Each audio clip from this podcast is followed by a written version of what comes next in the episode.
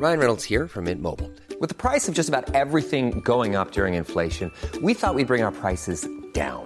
So to help us, we brought in a reverse auctioneer, which is apparently a thing.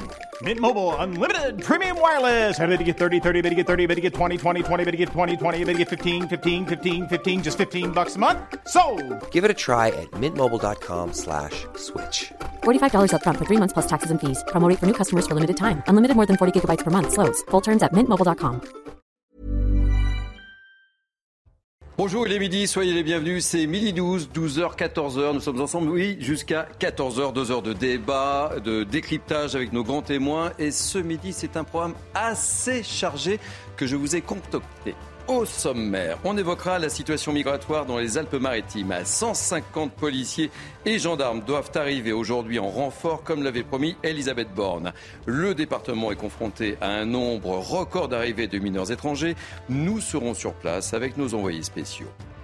On reparlera de cette loi anticasseur réclamée par Gérald Darmanin après les nouvelles violences en marge de la manifestation du 1er mai. Sujet ô combien sensible. On écoutera le préfet de police de Paris, Laurent Nunez, qui était l'invité de Laurence Ferreil ce matin. On écoutera également Éric Dupont-Moretti, le ministre de la Justice, qui réclame une vraie fermeté. Au chapitre politique, on parlera de François Fillon. L'ancien Premier ministre a été auditionné hier à l'Assemblée sur ses liens avec la Russie. Est-ce normal qu'un Premier ministre puisse avoir une telle mission après avoir occupé les plus hautes fonctions? On en débattra. Et puis, et puis, on ira en Italie. L'Italie qui a décidé de réformer euh, ses aides sociales. Le gouvernement de Giorgia Meloni a supprimé le revenu de citoyenneté. Doit-on faire la même chose en France? On en discutera.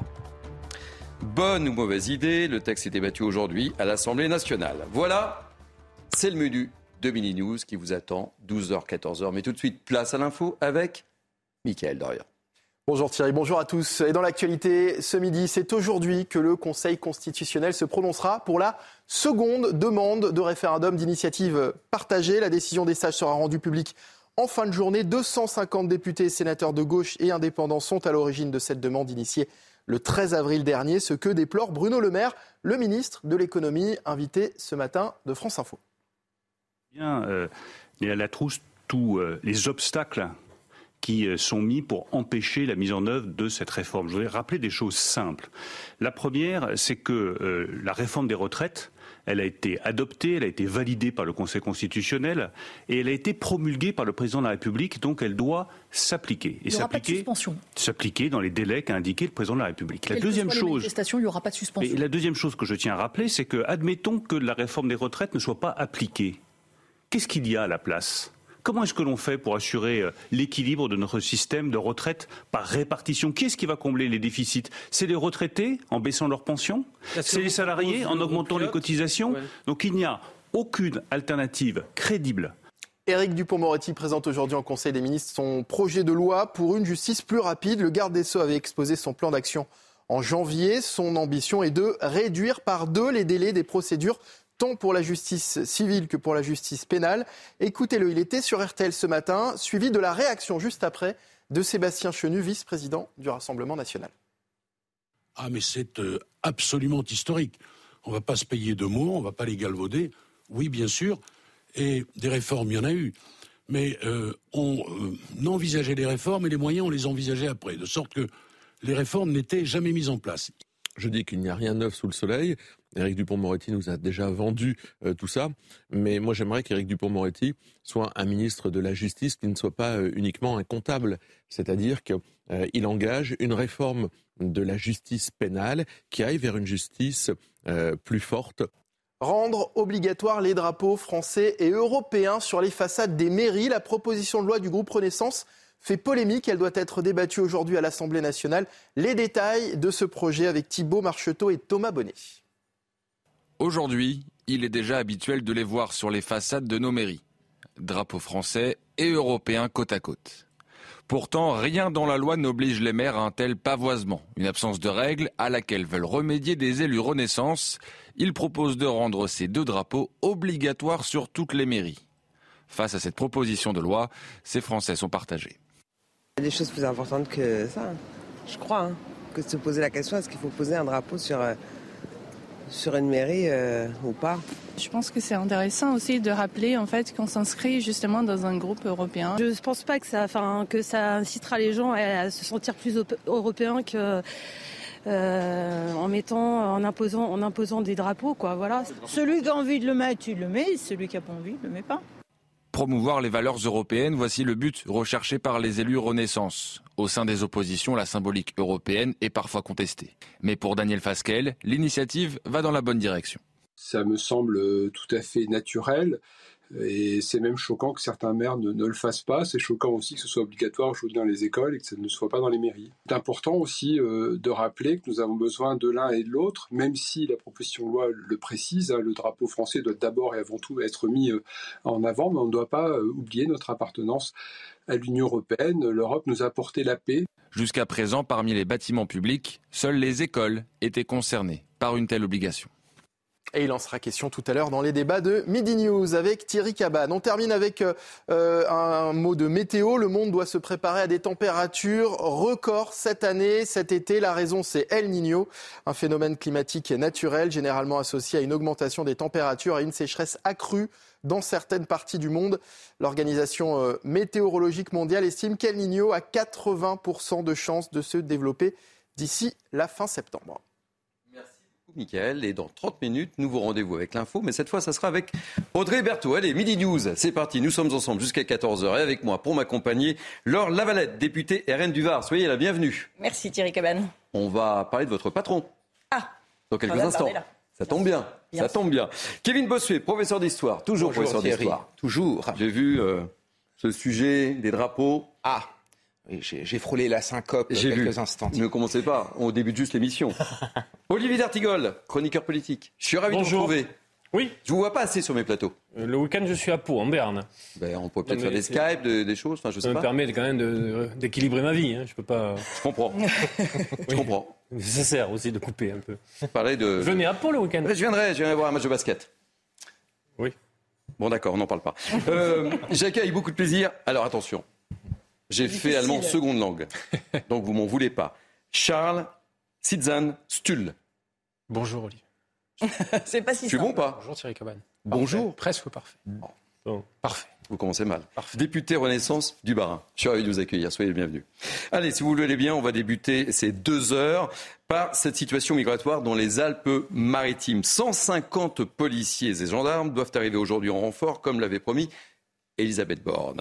Depuis le début, de l'année, le département est confronté à un nombre record d'arrivées de mineurs étrangers. Sur le premier trimestre, les chiffres ont presque doublé par rapport à l'année dernière. Regardez ce reportage de Stéphanie Rouquier et de Jeanne Cancard. Nous serons en direct avec Jeanne Cancard juste après. Dans ce fort, sur la commune de la Trinité, 80 mineurs étrangers sont hébergés depuis près d'une semaine. À 40 km de là, à Châteauneuf-Grasse, ils sont plusieurs dizaines dans cet hôtel depuis plus d'un mois. Parmi eux, Keita, qui nous dit avoir 15 ans. Il vient d'arriver en France après avoir traversé plusieurs frontières. La Guinée, Mali, Algérie, à Tunis et à Italie. Quand il prend un bateau à Italie, moi, il y a fait un naufrage. Un naufrage, 47 personnes, 15 personnes m'ont sauvé. L'hébergement de ces mineurs étrangers est obligatoire le temps de statuer sur leur situation. Mais face à leur arrivée en nombre dans les Alpes-Maritimes, le conseil départemental est débordé. Ces dernières semaines, les centres d'accueil ne suffisent plus et des structures d'urgence sont trouvées comme ici. Une situation qui fait débat auprès des habitants. C'est surprenant et c'est peut-être pas rassurant, je sais pas. Moi, ça ne me gêne pas du tout, au contraire. Il faut les aider quand même. Cette semaine, des renforts de police sont attendus à la frontière. Mais pour le président du département, c'est tout le système de prise en charge qu'il faut modifier. La loi aujourd'hui autorise toutes celles et ceux qui se présentent à la frontière à Menton, dès lors qu'ils sont euh, mineurs, d'être euh, accompagnés dans les services du département. Il faut que les choses se passent différemment et que l'État prenne la gestion de cet afflux migratoire. Depuis le début de l'année, près de 2000 mineurs étrangers sont entrés dans les Alpes-Maritimes.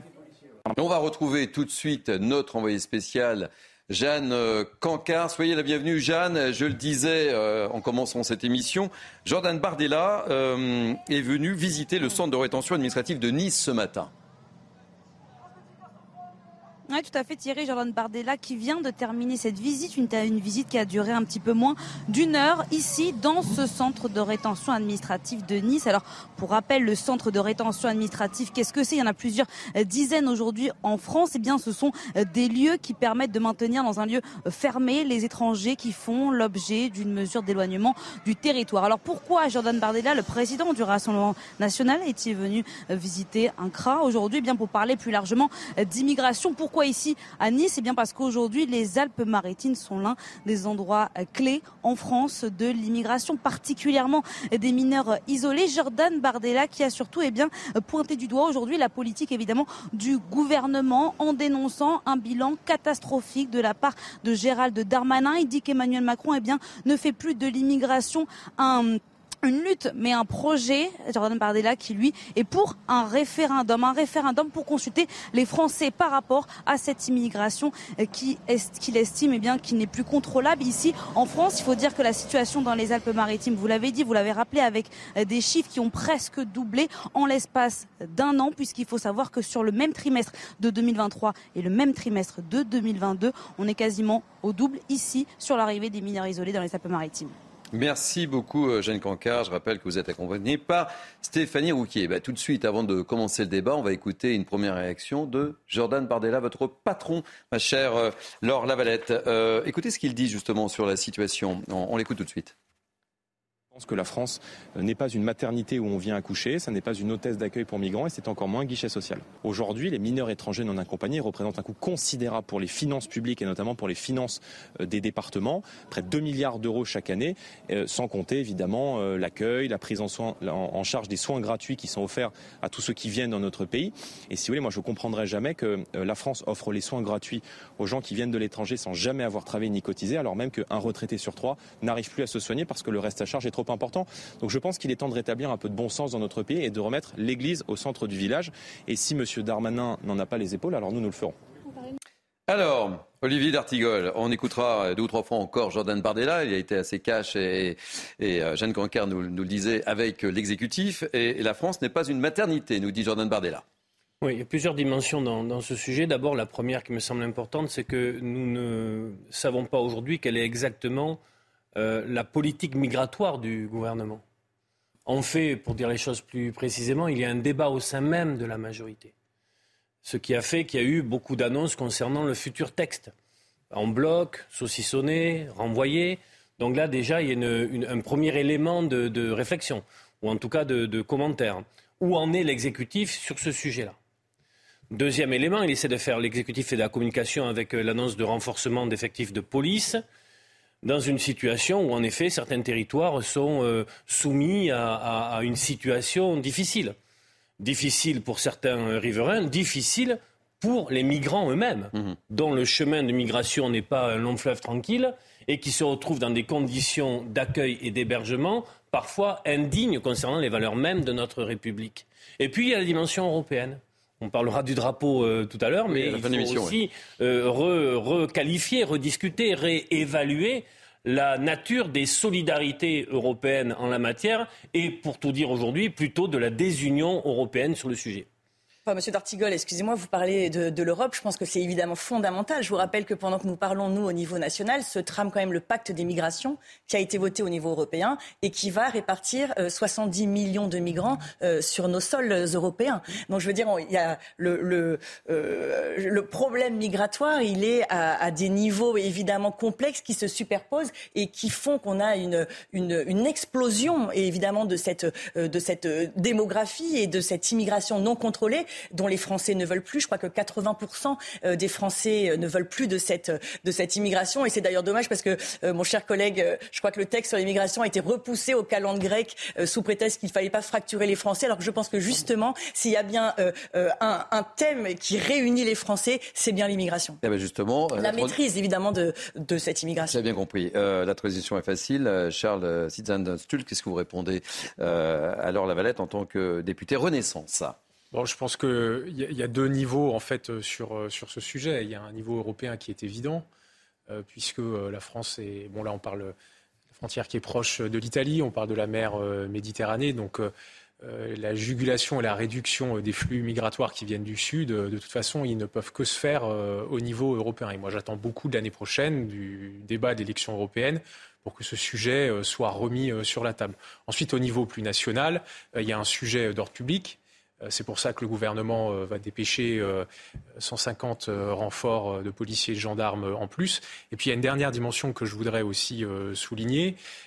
c'est un peu la répartition des compétences entre l'État et les conseils départementaux sur ce sujet. Parce que là, c'est l'exemple la politique qui concerne les mineurs non accompagnés, comme on dit dans le jargon administratif, en fait, relève des conseils départementaux. Et on voit que ça ne fonctionne pas forcément toujours. Donc moi, j'attends beaucoup de la future loi immigration, qu'elle remette aussi à plat la répartition des compétences entre l'État et les conseils départementaux sur ce sujet. Moi, j'attends surtout que vous ayez de la volonté politique, mon cher collègue. parce que, mais non, je crois pas. en tout cas, vous appartenez à une famille politique qui n'en a pas. Vous savez que les moyens, on les a. La loi, euh, elle est là. Ne serait-ce que si on arrivait à la faire respecter euh, à minima, nous n'en serions pas là. Vous savez, moi, je suis euh, député de, de, Toulon et j'ai vu l'océan Viking arriver. Mmh. J'ai vu la lâcheté d'Emmanuel Macron qui a accueilli l'océan Viking alors que temps avant, il avait dit sur un autre bateau que le faire serait euh, du, sentimentalisme et que ça ne serait pas un bon signal qui serait donné. Et Monsieur Dartigol, vous parliez tout à l'heure des conditions déplorables dans lesquelles euh, nous arrivons, évidemment, à ne pas s'occuper finalement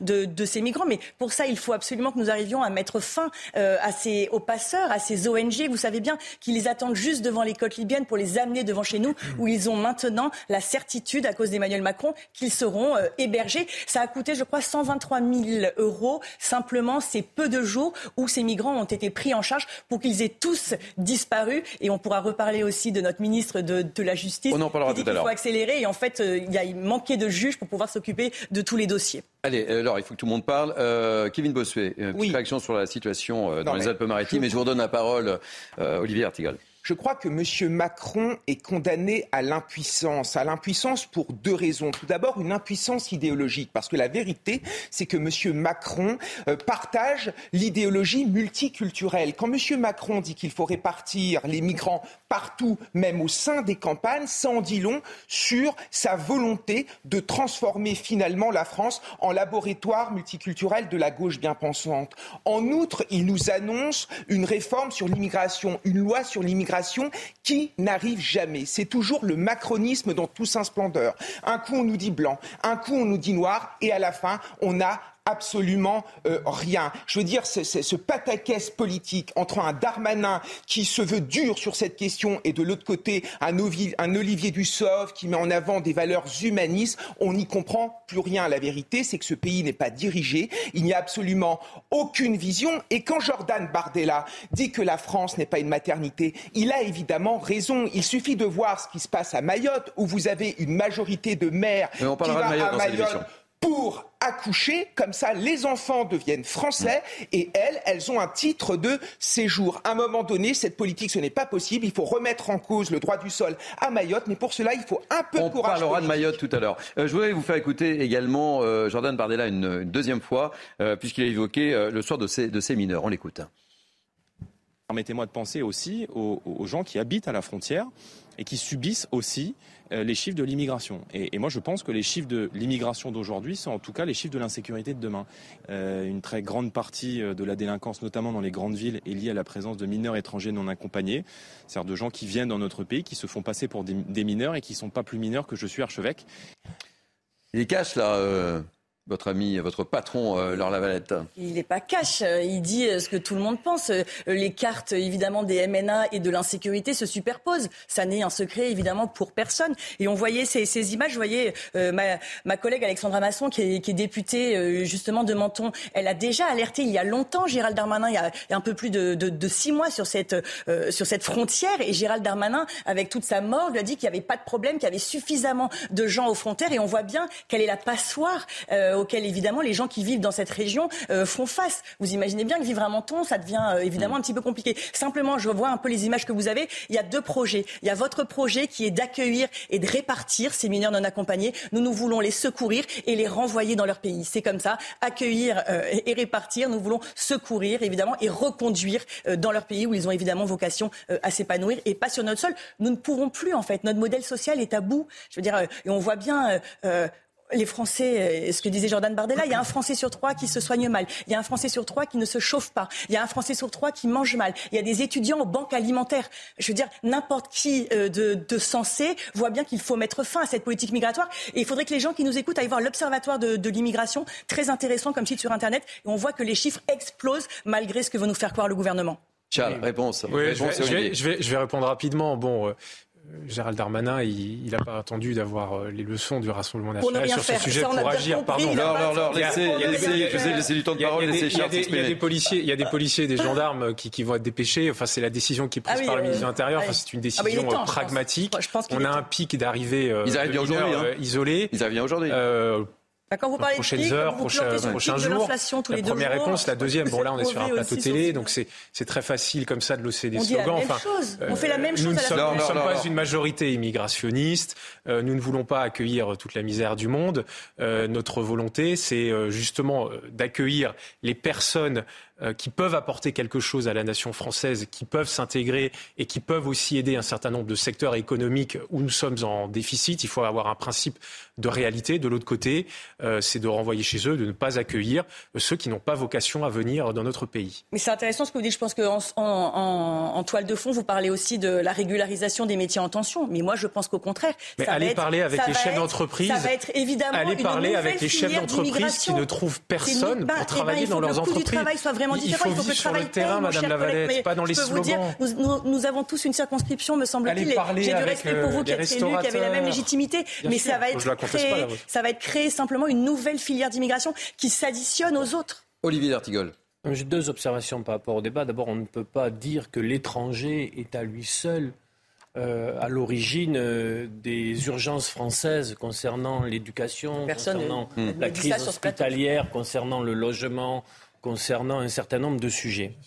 Euh, deuxièmement, on a un, débat assez systématiquement euh, euh, déséquilibré dans le sens où nous parlons des conséquences, et il faut en parler, mais il nous faudrait un grand débat national de qualité approfondie, respectueux de tous sur les, les origines, les causes, sur l'état du monde, sur la manière dont ce capitalisme financiarisé, court-termisme, a pu, pour concernant certains pays, produire un chaos. Et des personnes euh, continueront, quel que soit notre débat national, à vouloir sauver leur peau, à vouloir améliorer leurs conditions de vie. Donc j'espère qu'on pourra parler euh, de quelle immigration. Je ne suis pas, moi, de la gauche qui dit qu'il faut mettre cette question sous le tapis. Il faudrait un grand débat national. Normalement, une élection présidentielle est faite, est faite pour trancher ce type de questions. On ne l'a pas eu. Quelle, quelle immigration? Certains sont pour la. Donc il n'y a pas eu de débat. Certains sont pour une immigration zéro. Je ne pense pas que ce soit une possibilité, même une chose positive pour notre pays. Mais on peut très bien parler de quelle politique migratoire, quels objectifs, parler de la manière euh, d'intégrer, d'accompagner. Euh, concernant le rural, euh, cher Kevin, j'ai j'ai vraiment un exemple en Pyrénées-Atlantiques, dans la belle ville de Montléon, et je t'assure que c'est du rural, où le maire et l'ensemble des acteurs du, du mouvement associatif euh, et social ont accompagné des familles de migrants et ça s'est passé magnifiquement. Ces jeunes migrants sont aujourd'hui dans des métiers de la restauration et véritablement, c'est l'exemple même de quelque chose qui a fonctionné et qui est très positif. Je pense aussi, on ne parle jamais des trains qui arrivent à l'heure, je le sais bien, Mm. mais qu'on pourrait davantage parler des territoires qui ont relevé le gant et obtenu un résultat positif. Non, mais- Car ils existent. Non, mais je suis, Kevin. je suis d'accord avec vous, Olivier. Il y a des immigrés qui s'accueillent. Il y a quand même derrière la question du, du nombre. Vous ne pouvez pas intégrer des immigrés s'ils arrivent en grand nombre. Ensuite, derrière, il faut mettre en avant le concept d'immigration choisie et la notion de méritocratie. Moi, que des immigrés qui travaillent euh, en France depuis des années, qui, qui, qui, vraiment euh, se, se manifestent par un comportement exemplaire qui respecte les valeurs de la République, il n'y a pas de problème. Le problème, c'est que la France a quitté le concept d'assimilation républicaine pour épouser celui d'intégration. Moi, je suis désolé. Quand euh, quelqu'un vient en France, il doit respecter nos valeurs, les valeurs de la République. Il doit avoir une conception ouverte de l'homosexualité. Il doit évidemment respecter les femmes. Et ce n'est pas toujours le cas puisque le droit d'asile est complètement dévoyé et on reçoit sur no- notre sol des gens qui ne partagent pas nos valeurs. Et enfin, j'aimerais dire quelque chose. Là, on a un débat franco-français. Mais regardez ce qui se passe en Europe. La vérité, c'est que c'est l'ensemble des peuples européens qui n'en peuvent plus euh, de cette immigration. Regardez ce qui se passe dans les pays du Nord, en Finlande, en Suède, pourtant des berceaux de la social-démocratie qui pendant des années ont accueilli d'immigrants, aujourd'hui ils disent non parce qu'ils se sont rendus compte en effet qu'il y avait des conséquences désastreuses sur euh, leurs comptes sociaux et surtout ça crée une crise identitaire et ça crée de l'insécurité. Le débat que nous avons là, il faut l'avoir en Europe. Et dernière chose que j'aimerais dire, j'ai l'impression qu'il y a une fracture entre d'un côté des peuples en Europe qui veulent préserver leur identité et de l'autre une élite complètement déconnectée qui a sombré depuis bien longtemps dans l'immigrationnisme désarçonné. Il faut en prendre conscience. Allez, dernier son, euh, dernier son que je voudrais vous, vous faire entendre, c'est, euh, et, je vous conseille de, l'écouter, euh, Charles Sidzan Stull. Jordan Bardella parle de Gérald Darmanin et de sa politique. Mais je pense que M. Darmanin est un petit ministre de l'Intérieur qui, au vu de son bilan pitoyable, je veux dire, 137 000 demandes d'asile sur le territoire français, dont deux tiers sont déboutés et ne sont pas expulsés. 700 euh, 000 clandestins, 900 000 clandestins d'après M. Euh, Stefanini, une agression gratuite toutes les 44 secondes. Je pense que quand on a un bilan comme celui-ci, je vous rappellerai que euh, on peut rappeler le fiasco du, Stade de France, on peut rappeler le fiasco de l'expulsion de l'imam Iqiysen, qu'on en a fait le ministre de, l'ennemi public numéro un et qui, qui, a filé en Belgique avant même d'être expulsé. On pourrait parler des migrants de l'Ocean Viking que l'on a accueillis et qui ont fugué dans la nature. Bref, ça c'est le bilan du ministre de l'Intérieur. Bon, alors qu'est-ce que vous répondez à Jordan Bardella sur euh, ce, bilan euh, qu'il a effectué ce on matin pouvait pas, On ne pouvait pas attendre autre chose du président du Rassemblement national, mais c'est facile de faire ça. Moi, ce que je retiens de Gérald Darmanin, c'est que c'est un ministre depuis maintenant euh, plus de trois ans qui porte des hausses historiques du budget du ministère de l'Intérieur. Euh, quand on sait euh, que sous les précédents euh, présidents, les moyens n'avaient cessé d'être serrés, réduits, d'ailleurs en contradiction avec les discours parfois un peu martiaux qui étaient affichés, que ça aussi, on l'a payé et que reconstruire un ministère de l'Intérieur fort, une police et une gendarmerie, gendarmerie puissante, euh, ben, ça met euh, aussi du temps. Et les résultats, les résultats sont, aussi là. Je veux dire, ce discours catastrophiste, c'est pas la réalité du terrain. Je terminerai juste en disant euh, que, par exemple, nous, ce qu'on porte depuis un an avec le président de la République, c'est la réouverture de nouvelles gendarmeries, inédit en France. 200 nouvelles gendarmeries qui vont être euh, ouvertes sur tout le territoire. Moi, j'ai la chance, par exemple, d'en avoir une euh, dans ma circonscription, dans euh, la petite commune de, de Châtenois. Ça, ce sont des réponses concrètes pour la sécurité de nos concitoyens et pas des slogans. Merci. On va marquer une première pause dans ce Midi News et on parlera on parlera encore de Gérald Darmanin, tiens. Et on parlera de cette loi anti-casseurs. Et je vous attends sur le sujet. Je vous sens bien motivé ce matin, tous les quatre. On a plein de sujets, en tous les cas. Allez, à tout de suite. On se retrouve juste après la pause. Et oui, il faudrait avoir un, juriste. Il est quasiment 12h30, vous êtes bien sur CNews, c'est Billy News, avec des débats très, mais alors très, très animés euh, ce matin. C'est le principe même de cette émission, mais tout de suite passe en info avec Audrey Berthaud. À Mayotte, l'opération Wambouchou se poursuit. Deux personnes ont été interpellées la nuit dernière. Le ministre de l'Intérieur, Gérald Darmanin, a félicité le travail des gendarmes et des policiers mobilisés sur place. Samedi, 14 jeunes avaient déjà été interpellés. Les États-Unis ont décidé d'envoyer 1500 soldats supplémentaires à leur frontière avec le Mexique. Les autorités craignent un pic des arrivées à leur frontière à l'approche de l'expiration d'une mesure sanitaire qui permettait d'expulser sans délai les migrants. Pendant 90 jours, ils épauleront la police, notamment en matière de surveillance. Enfin, le ministre de la Santé est favorable à l'interdiction des puffs, ces cigarettes électroniques jetables avec des saveurs sucrées ou fruitées. Elles sont particulièrement prisées par les adolescents. Et François Braun estime qu'elles amènent une partie jeune de notre population vers le tabagisme. Pour rappel, 75 000 personnes décèdent chaque année à cause du tabac. Merci beaucoup, cher Audrey. Et dans 30 minutes, ça sera Mickaël Dorian qui nous présentera un nouveau point sur l'information. Midi News se poursuit avec moi euh, ce midi. Laure Lavalette, très en forme. Euh, Kevin Bossuet, toujours en forme aussi. Olivier D'Artigol, au summum de sa forme. Et, Charles Sitzen-Stull, euh, qui encaisse les coups là ce matin. Hein. c'est défend la majorité. Sur CNews, c'est pas toujours le plus simple. Ah. Non, mais même partout, hein. c'est un peu dur, je vous l'accorde, de défendre la majorité. Ne stigmatisez pas CNews. Ah, j'aime beaucoup CNews, je suis un grand défenseur de CNews. Très bien. Vous pouvez le répéter. Je suis un grand défenseur de CNews. Merci. Alors, on va reparler de la loi anti-casseurs. Gérald Darmanin réclame une loi anti-casseurs, vous le savez. Le ministre de l'Intérieur veut plus de fermeté contre ceux qui s'en prennent aux policiers et aux gendarmes. Je rappelle que pendant les manifestations de lundi, 406 membres de forces de l'ordre ont été blessés. Mais est-ce que cette loi anti-casseurs est vraiment, mais vraiment faisable? On voit ça avec Geoffrey Defebvre, on en parle juste après. Interdire l'accès à une manifestation à des personnes déjà identifiées comme casseurs par les services de police est aujourd'hui impossible, sauf après décision judiciaire. En 2019, la loi anti-casseurs prévoyait de donner la possibilité au préfet de délivrer des interdictions de manifester à des personnes présentant une menace d'une particulière gravité pour l'ordre public. Le Conseil constitutionnel l'avait censurée, estimant qu'elle portait atteinte au droit d'expression collective des idées des opinions. À nouveau proposé par Gérald Darmanin, un encadrement pourrait permettre son éventuelle application sans contrevenir à la liberté constitutionnelle de manifester. Il suffirait, me semble-t-il, d'introduire dans cette procédure administrative l'intervention du juge de la liberté et de la détention, qui lui est un magistrat indépendant, qui le fait déjà pour tout ce qui est, par exemple, préservation euh, antiterroriste, de permettre à un JLD de superviser la décision euh, du préfet pour que ce texte puisse, à mon avis, être euh, cette fois-ci validé par le Conseil constitutionnel. De leur côté, les principaux syndicats de police demandent la création d'un fichier national répertoriant les casseurs identifiés sur le modèle du fichier national des interdits de stade, créé en septembre 2007. Olivier D'Artigol, réaction. En tout cas, il faut bouger, il faut faire quelque chose. Oui, il faut bouger. ce qui s'est passé le 1er mai sur l'avant-cortège est totalement inédit dans le niveau de violence pour connaître euh, des personnes membres d'une sécurité, d'un AS, comme on dit, d'une des organisations qui manifestaient.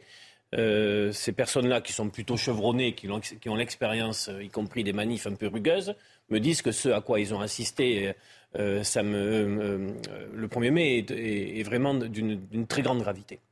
en premier lieu, pour ceux qui voulaient manifester dans la paix et la sécurité. Parce que c'est l'une des questions posées. Oui, parce qu'en fait, de cette manifestation, on a retenu que, ça. Est-ce que le gouvernement qui est, qui est, qui est, qui est au pouvoir aujourd'hui, qui a les manettes, va pouvoir créer une situation et une désescalade pour permettre aux prochaines expressions du mouvement social de pouvoir se faire comme ça devrait se faire dans un pays comme le nôtre Premier point. Second point. Sur la loi anticasseur, on se souvient en effet euh, de la censure du Conseil constitutionnel. Euh, comment ça se passe euh, en Angleterre concernant les hooligans? Une décision permet, euh, de justice permet aux hooligans d'être privés de stade et mm. lors de la rencontre sportive, ils doivent aller au commissariat, au poste de police, signaler. Euh, bien évidemment, moi je suis favorable à ce que des casseurs, des personnes qui sont en rien intéressées par l'avenir des retraites ou la gestion de l'eau, pour parler de Sainte-Soline, puissent être interdits de venir semer le désordre public lors de euh, mobilisations. Sauf que là, c'est. Sauf que, sauf que l'interdire d'un stade c'est une réalité. Interdire d'une manifestation, c'en est une autre. Oui, parce que c'est plus facilement contrôlable dans un stade que sur une manifestation. Et donc, il faut sécuriser le dispositif. Je suis très attaché à la liberté constitutionnelle de manifester, mais on pourra d'autant plus user de cette liberté que les casseurs seront mis dans une situation de ne plus pouvoir semer le chaos et le désordre. Charles. Ces casseurs, ce sont d'abord euh, des menaces pour les manifestants. C'est ce, ce, qui a été dit et ce qu'il faut redire. Ce sont ensuite des menaces pour euh, les forces de l'ordre. Les images de ce week-end sont terribles. Et euh, ce sont des scènes quasiment euh, guerrières. Il y a une volonté du côté de la majorité de pouvoir avancer sur ce sujet. D'ailleurs, on avait voulu le faire lors du premier quinquennat. Et comme ça a été rappelé, le Conseil constitutionnel est intervenu pour restreindre au maximum la possibilité d'interdire à des individus connus comme violents de venir manifester. Donc moi, je pense qu'il faut remettre euh, l'ouvrage sur le métier. Et la solution qui est proposée là par euh, Georges Fenech serait peut-être la bonne, c'est-à-dire de faire intervenir un juge dans la procédure. Mais il est urgent et important d'agir d'abord pour protéger le droit constitutionnel à manifester. je vous donne la parole dans quelques instants, qui une Bossuet aussi, mais je vous propose d'écouter Eric Dupont-Moretti, ministre de la Justice, qui s'est exprimé sur le sujet ce matin. Il faut qu'on y réfléchisse. Mais euh, en ce qui me concerne, à deux reprises, notamment sur le terrain législatif, j'ai pris euh, des euh, dispositions, elles ont été votées d'ailleurs, pour que la réponse pénale soit plus ferme, chaque fois que l'on s'en prend à un policier. Parce que s'en prendre à un policier ou à un gendarme, c'est s'en prendre à la République et à la démocratie.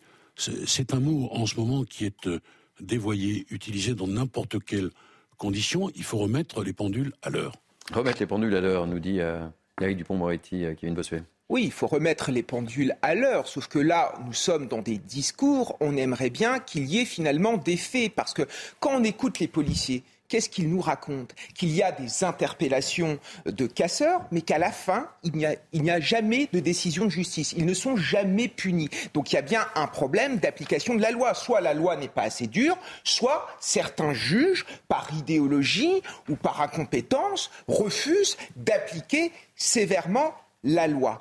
Là, on parle du loi anticasseur. Mais il y a quelque chose qui m'a aussi choqué au cours de ces derniers jours. C'est quand même le comportement de l'extrême gauche. C'est quand même le comportement de Jean-Luc Mélenchon. Les violences à l'encontre de nos policiers, devraient tous nous mobiliser, que l'on soit à la gauche de la gauche ou que l'on soit à la droite de la droite. Et en attendant, on, se retrouve avec un Jean-Luc Mélenchon qui crie à bas la mauvaise République, qui appelle nos forces de l'ordre à rentrer en résistance contre l'État, c'est-à-dire que c'est un appel euh, très clairement à la sédition, et un Jean-Luc Mélenchon qui dit, en s'adressant à M. Macron, qu'il va savoir ce qu'est le mot insurrection, avec une extrême gauche qui souffle ainsi sur les braises, qui remet sans arrêt en cause le rôle de notre police, la compétence de notre police et le fait qu'on doit euh, soutenir notre police, je trouve ça très grave. À un moment donné, on ne peut pas jeter de l'huile sur le feu comme cela sans qu'il y ait des conséquences. Laure Lavalette.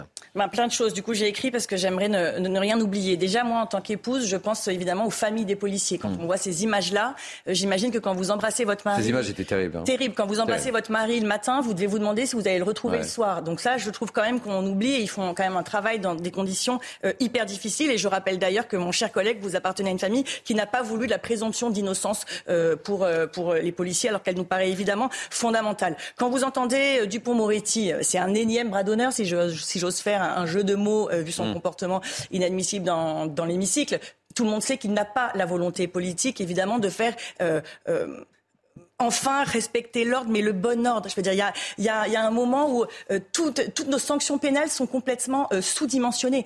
Emmanuel Macron devait être, je vous souviens, euh, je, vous, je, vous, rappelle, l'homme des 15 000 places de prison. Ça, c'était au début de son premier quinquennat. Nous en sommes à 2 000 places sorties de terre, et au final, il n'y en aura que 7 000 sur l'ensemble des deux quinquennats. Donc moi, je veux bien qu'on monte les bras en disant on va faire ce qu'il faut, mais il faut pouvoir assumer, évidemment. Et donc, on ne peut pas dire aux juges de condamner les gens si après vous ne savez pas quoi en faire. Donc en fait, euh, c'est sur la chaîne pénale, sur l'ensemble de la chaîne pénale, qu'il faut évidemment euh, jeter un œil nouveau. Et puis, excusez-moi, mais je pense quand même que le gouvernement, ça l'arrange bien quand même quand ça dégénère comme ça. Ça décrédibilise évidemment. Ça, décrédibilise. Mon cher collègue, j'ai quand même du mal à penser que ces casseurs, on les connaît. on a des renseignements territoriaux qui sont très à la pointe, qui connaissent le nom de leur grand-mère, le nom de leur chat. Comment est-ce qu'on arrive à ne pas en amont faire en sorte que ça ne se passe pas? Ça décrédibilise le mouvement social et ça décrédibilise l'opposition légitime euh, on, va poursuivre le débat, mais je voudrais vous, euh, vous donner un, sondage.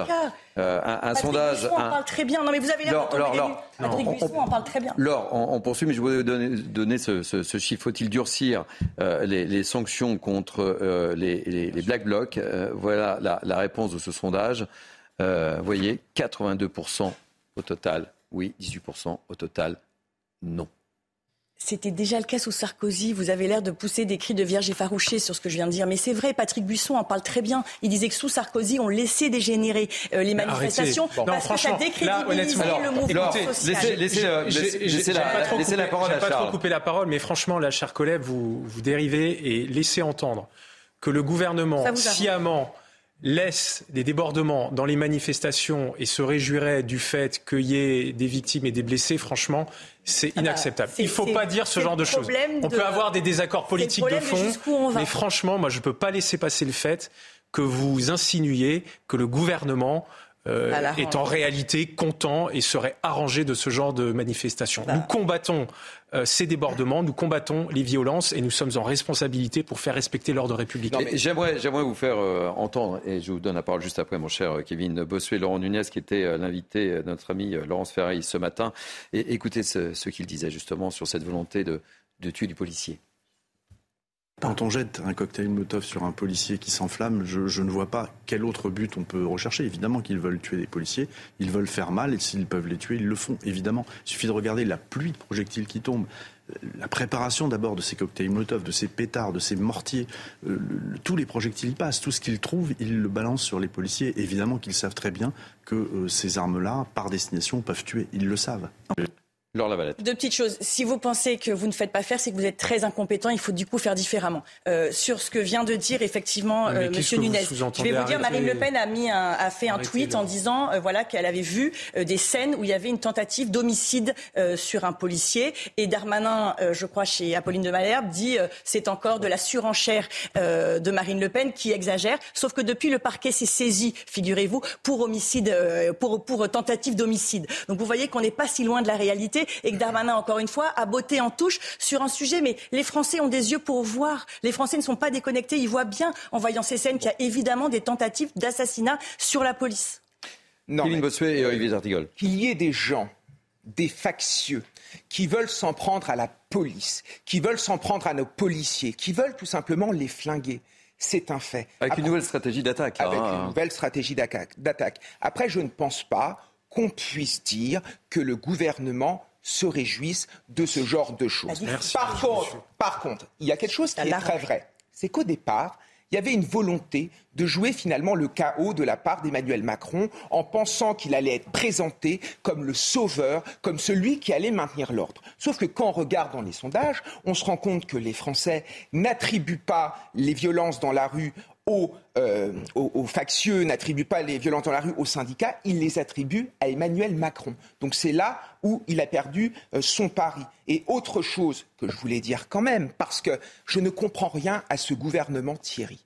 C'est-à-dire qu'on a d'un côté un Gérald Darmanin qui bombe le torse, d'un autre côté un garde des Sceaux qui se fait applaudir dans nos prisons. Et moi, il y a un truc que je n'ai pas compris. On a eu quand même il y a quelques mois une manifestation au sein de laquelle vous aviez le ministre de l'Intérieur qui a manifesté contre le garde des Sceaux. Donc à un moment, on ne peut pas tenir des discours de fermeté alors que, alors que les actes ne suivent pas. C'est le problème du macronisme. C'est le problème de en même temps. On nous promet ça, on nous promet ci, et à la fin, il n'y a rien sur la table, et c'est les Français qui trinquent.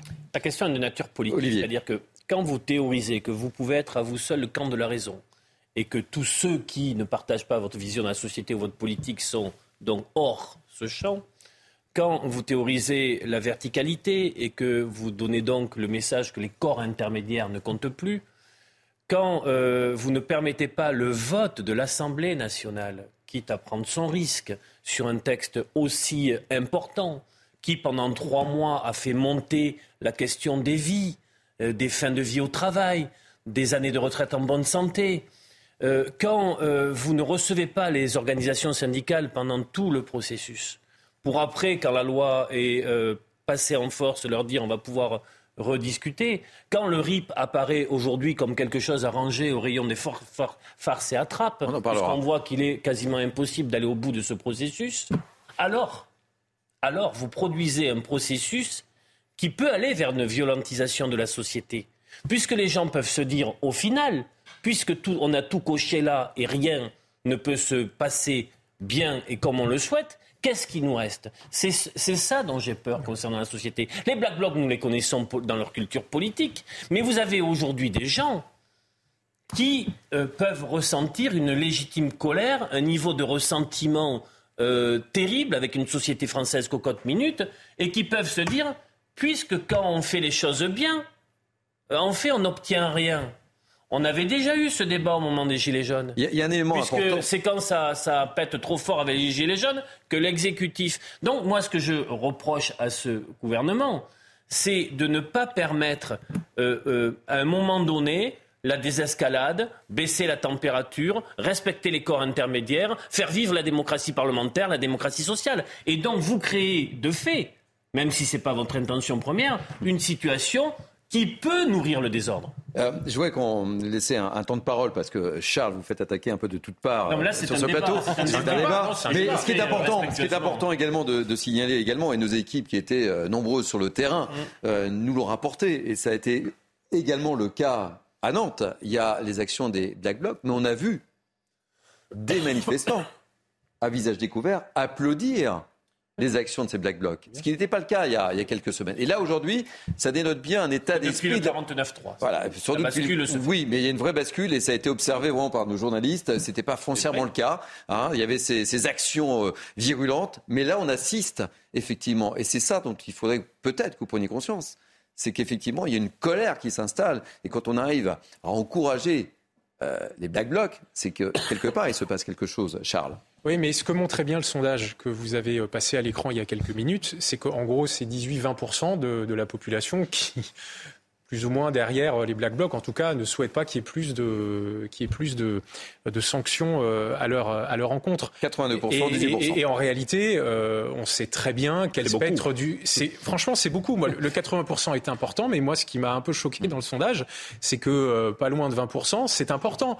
Et en gros, ce qu'on sait tous, c'est quel spectre du champ politique qui est euh, de façon euh, quasi certaine derrière cette vingtaine de pourcents c'est l'extrême gauche qui ne cesse de se radicaliser, qui ne cesse d'appeler à la violence et de souffler sur les braises? Ça a commencé il y a un an avec Jean-Luc Mélenchon, la police tue. Ces propos ont fait très mal et ont donné beaucoup de mauvaises idées mmh. à quelques âmes pas très bien constituées c'est euh, encore les propos de ce euh, de, de, lundi euh, abat la mauvaise République. Il n'a pas dit abat la cinquième République mmh, comme la France insoumise essaye de le faire corriger depuis quelques heures. Il a dit abat la mauvaise République et donc dans, derrière on entend quasiment abat la République.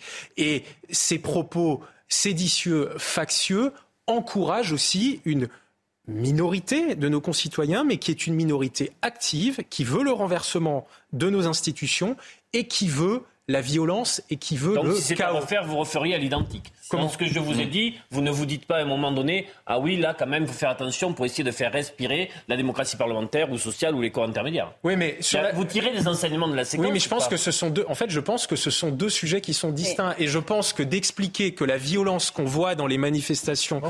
est le résultat du débat compliqué qu'il y a eu sur la réforme de retraite.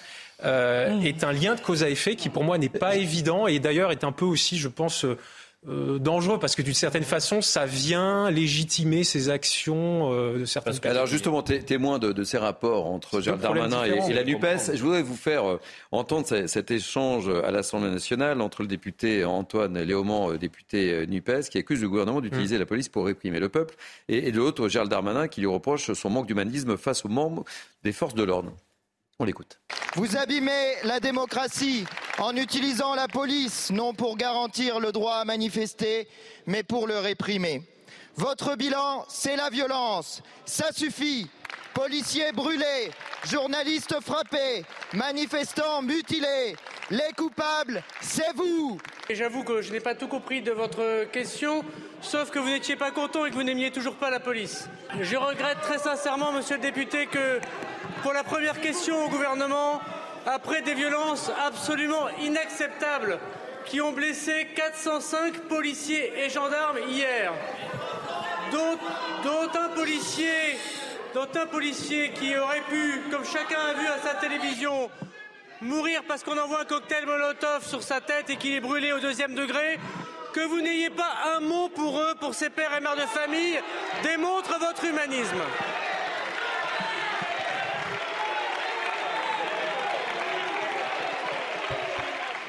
Et pour poursuivre le, débat, vous savez, mercredi, c'est jour de Conseil des ministres, et Olivier Véran s'est exprimé justement cette, sur cette loi anti-casseurs, et, et, on poursuit le débat ensemble. Il y a un certain nombre de personnes, parfois des habitués de ces manifestations, qui ne viennent pas pour revendiquer, qui ne viennent pas pour contester, mais qui viennent pour casser et désormais même pour tuer. Le ministre de l'Intérieur et le garde des Sceaux ont annoncé qu'ils voulaient y travailler ensemble d'ici la fin de semaine pour voir s'il y a lieu ou non de changer la loi. Laure euh, Lavalette. Euh... je me disais que finalement, Olivier Véran aussi était d'accord avec Marine Le Pen qui disait qu'il y avait vraisemblablement une volonté euh, de porter atteinte à la vie. Euh, moi, une fois n'est pas coutume, je vais être d'accord avec, euh, avec Olivier. Je veux dire, vous avez, une, vous avez une certaine déconnexion, mon cher collègue. Imaginez que les débats qui, ont, qui n'ont pas eu lieu à l'Assemblée nationale soient complètement décorrélés de la situation dans, dans la rue. C'est quand même net de la Mélangez dernière pas la rue et les casseurs. Non, mais, vous mélangez non, les mais deux. Je, je dis simplement que l'artisan du chaos que l'on voit dans la rue, c'est évidemment Emmanuel Macron.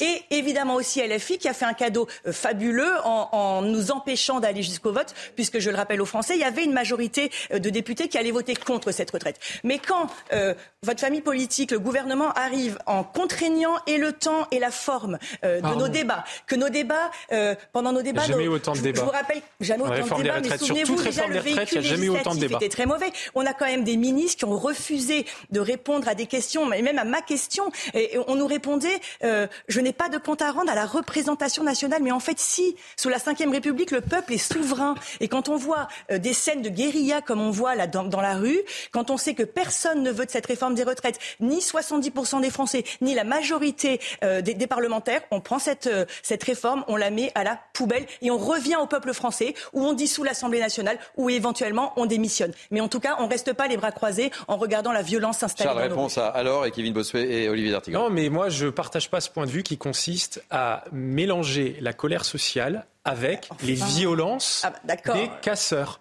Et que là, on parle des casseurs, on parle Non, des Black. Blocs. De euh, C'est un phénomène que nous connaissons Ah d'ailleurs en France depuis une quinzaine d'années, puisque ça a commencé, pour être très précis, en 2009 en Alsace, lors du sommet de l'OTAN à. Strasbourg, et que c'est un problème de sécurité publique majeur qu'il faut résoudre avec dureté. C'est pas ce sujet-là. On vous a dit que les manifestants que applaudissaient de les Black considérer que ces de débordements de casseurs sont le produit euh, du débat compliqué et de la colère sociale, pour moi, est vraiment un raisonnement simpliste et qui d'ailleurs ne rend pas Mais ça, ça n'est pas du tout la réponse à la question manifestants. qui a été posée par, par M. Cabane, qui, s'étonnait justement que pour la première fois, les manifestants applaudissaient les Black Box. Vous voyez bien qu'on est sur. Je crois pas, les manifestants, question. quelques manifestants, pardon. Je Bon, pense que la majorité des dire- manifestants- Je vais vous Faut dire- préciser, j'ai- dit quelques manifestants, Black hein. En tout cas, ce qui serait bien, c'est que ça soit pas ce gouvernement qui fasse une loi anti-casseurs. Nous, on avait un programme pour Marine Le Pen de la sécurité qu'on mettra en œuvre tout il a de perdu. suite. Tout de suite, quand on aura un ministre de, de l'Intérieur, vous verrez. Et je pense que les choses reviendront évidemment dans l'ordre, parce qu'à la différence de vous, nous avons de la volonté politique. Euh, Kevin Bossuet et Olivier on, on- peut reprocher beaucoup de choses au gouvernement. La méthode a été catastrophique. Le mépris a été catastrophique. Cette volonté de passer en force a été catastrophique. Mais quand même, il faut souligner l'œuvre de l'extrême gauche qui n'a rien facilité. Pourquoi le gouvernement a aussi voulu passer un petit peu en force? Parce que l'extrême gauche a fait de l'obstruction. Qui dans la rue finalement bordélise, euh, veulent bordéliser nos institutions et le remettre en cause? C'est évi- c'est évidemment l'extrême gauche. Je ne suis pas un macronisme, un macroniste dans l'âme, mais on ne peut pas non plus tout faire porter sur le dos du gouvernement. Par contre, il y a quelque chose qui m'inquiète c'est la démocratie au sein du Parlement.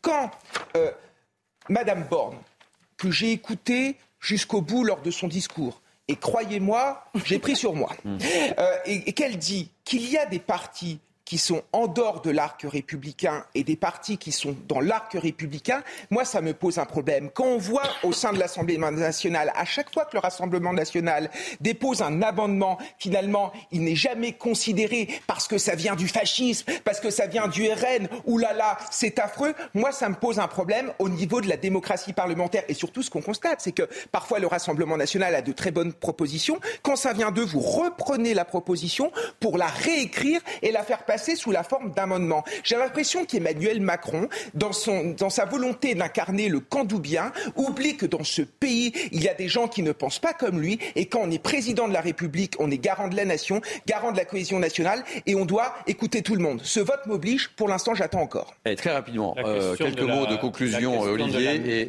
et- La question de la méthode, et j'ai envie de dire de l'art de gouverner, et y compris posée au sein même de la majorité. On le voit avec les dernières interventions de François Bayrou et d'autres qui disent euh, on ne peut pas continuer comme ça. Pour oui, François Bayrou s'est exprimé dans le journal du dimanche, dans les euh, colonnes. qui là. disent euh, on ne peut pas continuer comme ça et qui euh, demandent, y compris au plus haut cadre de la majorité et aux troupes parlementaires, de tirer les enseignements pour éviter à notre pays de se retrouver dans une situation sans, sans issue politique, avec une, une, une situation, comme j'ai dit tout à l'heure, cocotte minute, où des personnes qui ne sont en rien dans leur culture, leur esprit, euh, euh, euh, qui n'étaient pas par le passé disponibles à de la violence. Je vous donne vraiment, et je connais bien les manifs du 1er mai. On a commencé à se les faire pourrir en 2016. Très rapidement, Olivier. travail. Quand des copains de la Sécu me disent, tu sais Olivier, il y a des gens qui ne sont pas des casseurs, mais qui sont dans une situation aujourd'hui, qui sont venus pour les retraites, mais qui sont dans une situation aujourd'hui de très grande colère, et cette colère, elle peut nous inquiéter pour ce qu'elle peut nourrir, vous devriez euh, prendre en considération ça. Alors, je n'ai pas le temps de donner la parole à Charles Citizen Stull, puisque nous allons partir en pause publicitaire dans ce Billy News. Euh, Laure Lavalette, merci. Merci à vous. D'avoir été notre invité. Vous revenez quand vous voulez. Avec plaisir. Euh, Charles Citizen Stull. Parfait. Bien, là, je me, je me suis amélioré. Hein. Vous revenez quand vous voulez aussi. Merci. Les débats étaient animés. En tout cas, c'est bien qu'un représentant de, de la majorité puisse venir euh, débattre et discuter. Mais la porte, Il les portes de le faire. sont euh, grandement ouvertes. Et un débat de grande qualité. Et un débat, et c'est important, et c'est le principe même de, de ce mini news et le principe même de, de CNews. Merci. Euh, Kevin, vous restez avec moi? Avec grand plaisir. Olivier aussi? Et on a plein de choses. Vous savez de quoi on va parler? On va parler du référendum d'initiative partagée. Ah. Moi, je Hein? propose qu'on reste avec Parce qu'on a quand même plein de trucs à dire. Moi, je Mais oui, mais je sais, mais je sais. Allez, on va marquer une Non, pause. ne- ne partons pas. Adieu, Laure Lavalette. Adieu, Merci. Charles. Merci, à bientôt. On retrouve à tout. Il est 13h, c'est Midi News avec des débats très animés. On verra si cette deuxième heure, les débats sont aussi animés, mais on a plein de thèmes, vous verrez. Mais tout de suite, place en info avec Mickaël Dorian. Rebonjour Thierry, bonjour à tous. Le gouvernement souhaite avancer tout en poursuivant le dialogue avec les syndicats et ce dialogue, il est nécessaire, assure Olivier Lévéran, le porte-parole du gouvernement. Écoutez-le, c'était juste après le Conseil des ministres. Nous saluons vraiment cette, volonté de dialogue et, et nous espérons évidemment que cette volonté sera partagée par l'ensemble des syndicats, salariés et euh, des représentants patronaux parce que la feuille de route qui est devant nous, elle nécessite ce dialogue étroit avec euh, les camps intermédiaires, avec les syndicats. Il faut avancer sur le plein emploi, il faut avancer sur les fins de carrière, il faut avancer sur les bas salaires, il faut avancer sur les conditions de travail, il faut avancer sur tout ce que les Français nous disent depuis des mois, de ce qu'ils veulent que nous fassions évoluer la manière dont eux envisagent l'articulation entre leur vie personnelle et leur vie professionnelle. Les syndicats sont les interlocuteurs avec lesquels nous devons euh, travailler. Toujours en Conseil des ministres, Eric Dupont-Moretti présentait euh, aujourd'hui son projet de loi pour une justice plus rapide. Le garde des Sceaux avait exposé euh, son plan d'action en janvier dernier. Son ambition est de réduire par deux les délais des procédures, tant pour la justice civile que pour la justice pénale. Dans le reste de l'actualité, le ministre de la Santé est favorable à l'interdiction des puffs, ces cigarettes électroniques jetables avec des saveurs sucrées ou fruitées. Elles sont particulièrement prisées par les adolescents. Écoutez, François Braun, il était l'invité de nos confrères de France Inter ce matin. C'est un parti éclaté, dispersé, qui ne sait plus où donner de la tête, qui tient donc son séminaire aujourd'hui. La réforme des retraites a laissé des traces avec des prises de position, notamment de certains allant à l'encontre de la ligne du parti.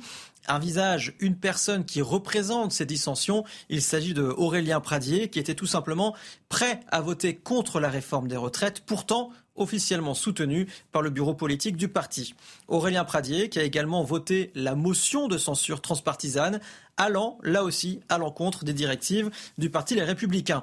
Six heures de séminaire, donc, avec au programme des discussions autour de la fin de vie, autour du travail et autour de la vie de groupe. L'objectif de cette réunion, c'est clairement de souder le groupe Les Républicains et tenter de définir une ligne claire que tout le monde respectera.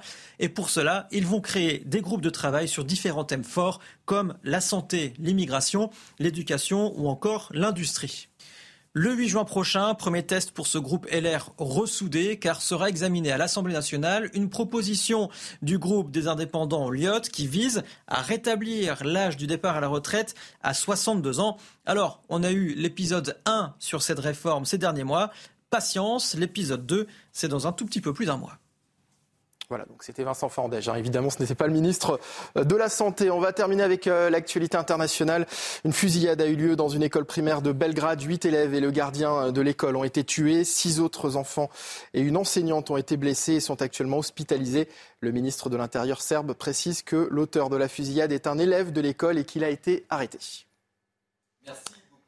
Michael, oui, effectivement, ce n'est pas le ministre. hein. Enfin, pour le moment. Où il a changé. Où il a changé.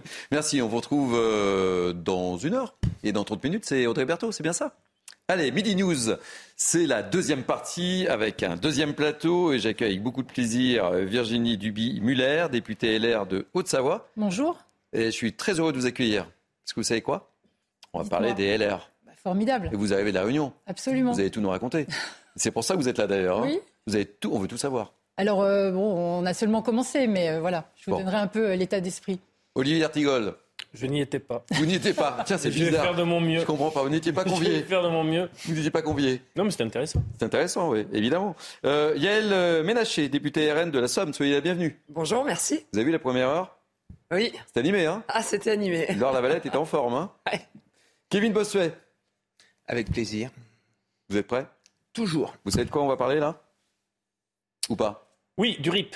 Oui, c'est la décision du Conseil constitutionnel qui est attendue aujourd'hui. Les sages rendront donc leur avis sur la deuxième demande de référendum d'initiative partagée, le RIP, déposé par la gauche pour abroger la réforme des retraites. La première, je le rappelle, avait été euh, rejetée le 14 avril dernier, au moment où la majorité euh, du texte du gouvernement avait été validée. Alors, question, on va rentrer dans le vif du sujet, qu'est-ce qu'on peut attendre? Sincèrement, je vous pose la question. Petit tour de table. Allez, on commence par euh, Yael. Bah, écoutez, moi, je pense que cette, euh, cette RIP a très peu de chances d'aboutir parce que malheureusement, elle est faite de manière à ce qu'elle n'aboutisse jamais. Ouais, je voulais qu'on en parle quand même, parce que c'est l'actualité du euh, jour, mais bon. Je, je le regrette. Euh, par contre, je tiens quand même à rappeler une chose, c'est que le Rassemblement national avait déposé une solution très simple, que tout le monde avait l'occasion de voter. C'était la motion référendaire pour faire tomber ce texte. Il suffisait de voter cette motion référendaire que nous avions euh, déposée à cette époque. Et là, aujourd'hui, ce RIP a vraiment très peu de chances d'aboutir, malheureusement, puisqu'il est fait de façon à ce que ça n'aboutisse jamais. Virginie Dubil-Muller. Donc c'est une deuxième sollicitation du Conseil constitutionnel avec une formulation finalement assez proche de la première. Donc je ne suis pas Madame Irma, je ne sais pas ce que le Conseil constitutionnel va décider, mais vraisemblablement il y a peu de chances qu'il soit euh, euh, examiné par la suite. Je rappelle que euh, si euh, le Conseil constitutionnel l'acceptait, il faut ensuite qu'il y ait euh, 4,7 millions de Français qui signent ce référendum sur un délai d'à peu près euh, 9 mois. Donc ce sont des contraintes quand même assez importantes. Pour ma part, j'avais signé le RIP euh, qui était contre la privatisation d'aéroports de Paris. Nous n'y étions pas parvenus. Donc euh, voilà, déjà voir si euh, eh bien, le premier filtre du Conseil constitutionnel sera franchi ou pas. Mais euh, compte tenu de la rédaction euh, qui a été déposée, je ne pense pas qu'il y ait euh, de meilleures chances que la première fois. Olivier D'Artigol, RIP or not RIP Euh, le second RIP est rédigé de manière à euh, davantage rentrer dans les clous d'une euh, validation par le Conseil constitutionnel, une recevabilité, notamment sur sa capacité à changer la loi. Mais euh, beaucoup de signaux montrent qu'on est plutôt euh, euh, pessimiste concernant, pour ceux qui défendent ce RIP, concernant la décision en fin de journée du Conseil constitutionnel. En fait, ce qu'on découvre, c'est que cette euh, réforme qui date de 2008 euh, et qui faisait écho aussi à la nécessité de, de- de permettre la consultation populaire.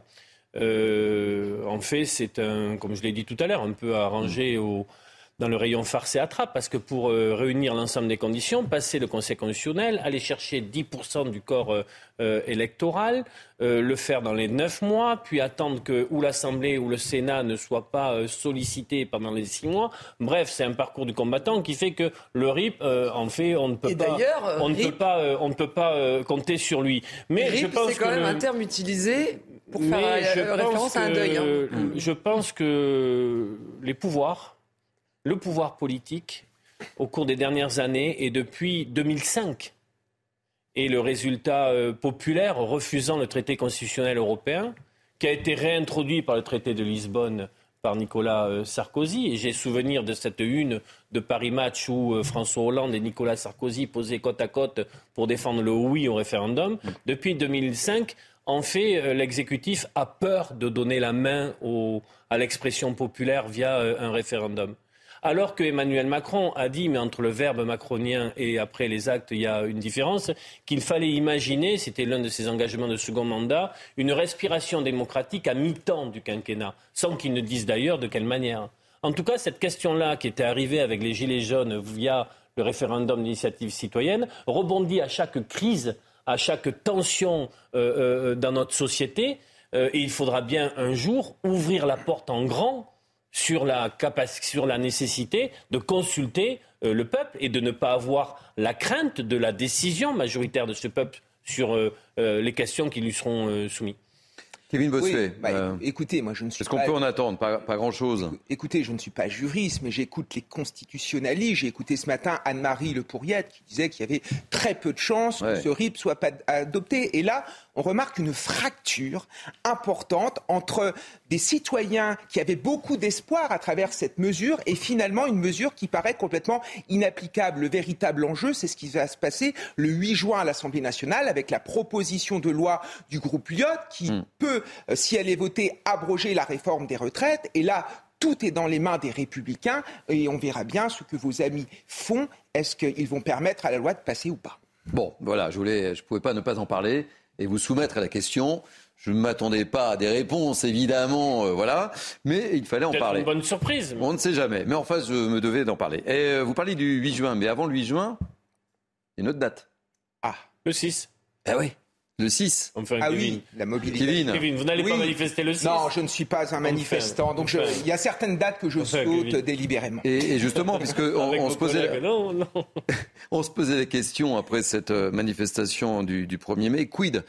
Qu'allait-il se passer euh, après un suspense insoutenable, effectivement, euh, l'intersyndicale, vous l'avez vu, a, décidé une nouvelle manifestation justement le 6 juin. C'est peut-être pas tout à fait euh, un hasard. On se posait la question de savoir ce qui allait réellement se produire.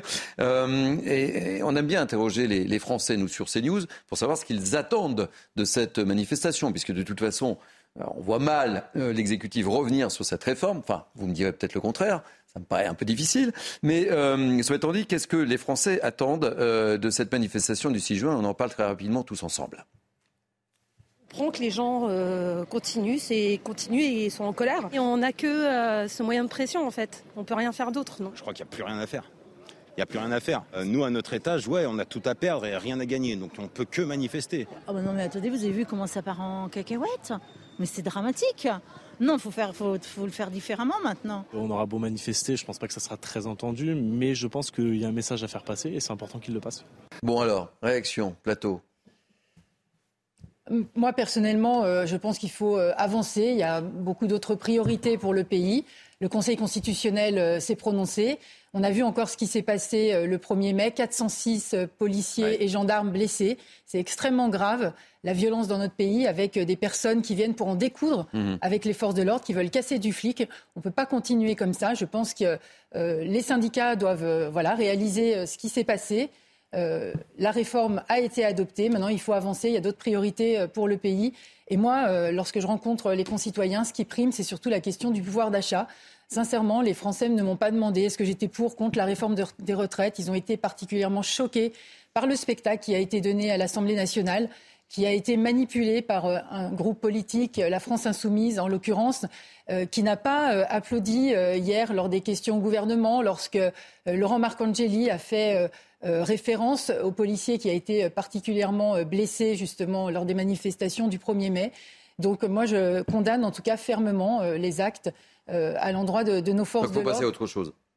Et je pense effectivement qu'il faut passer à autre chose. La réforme a été adoptée par un processus démocratique.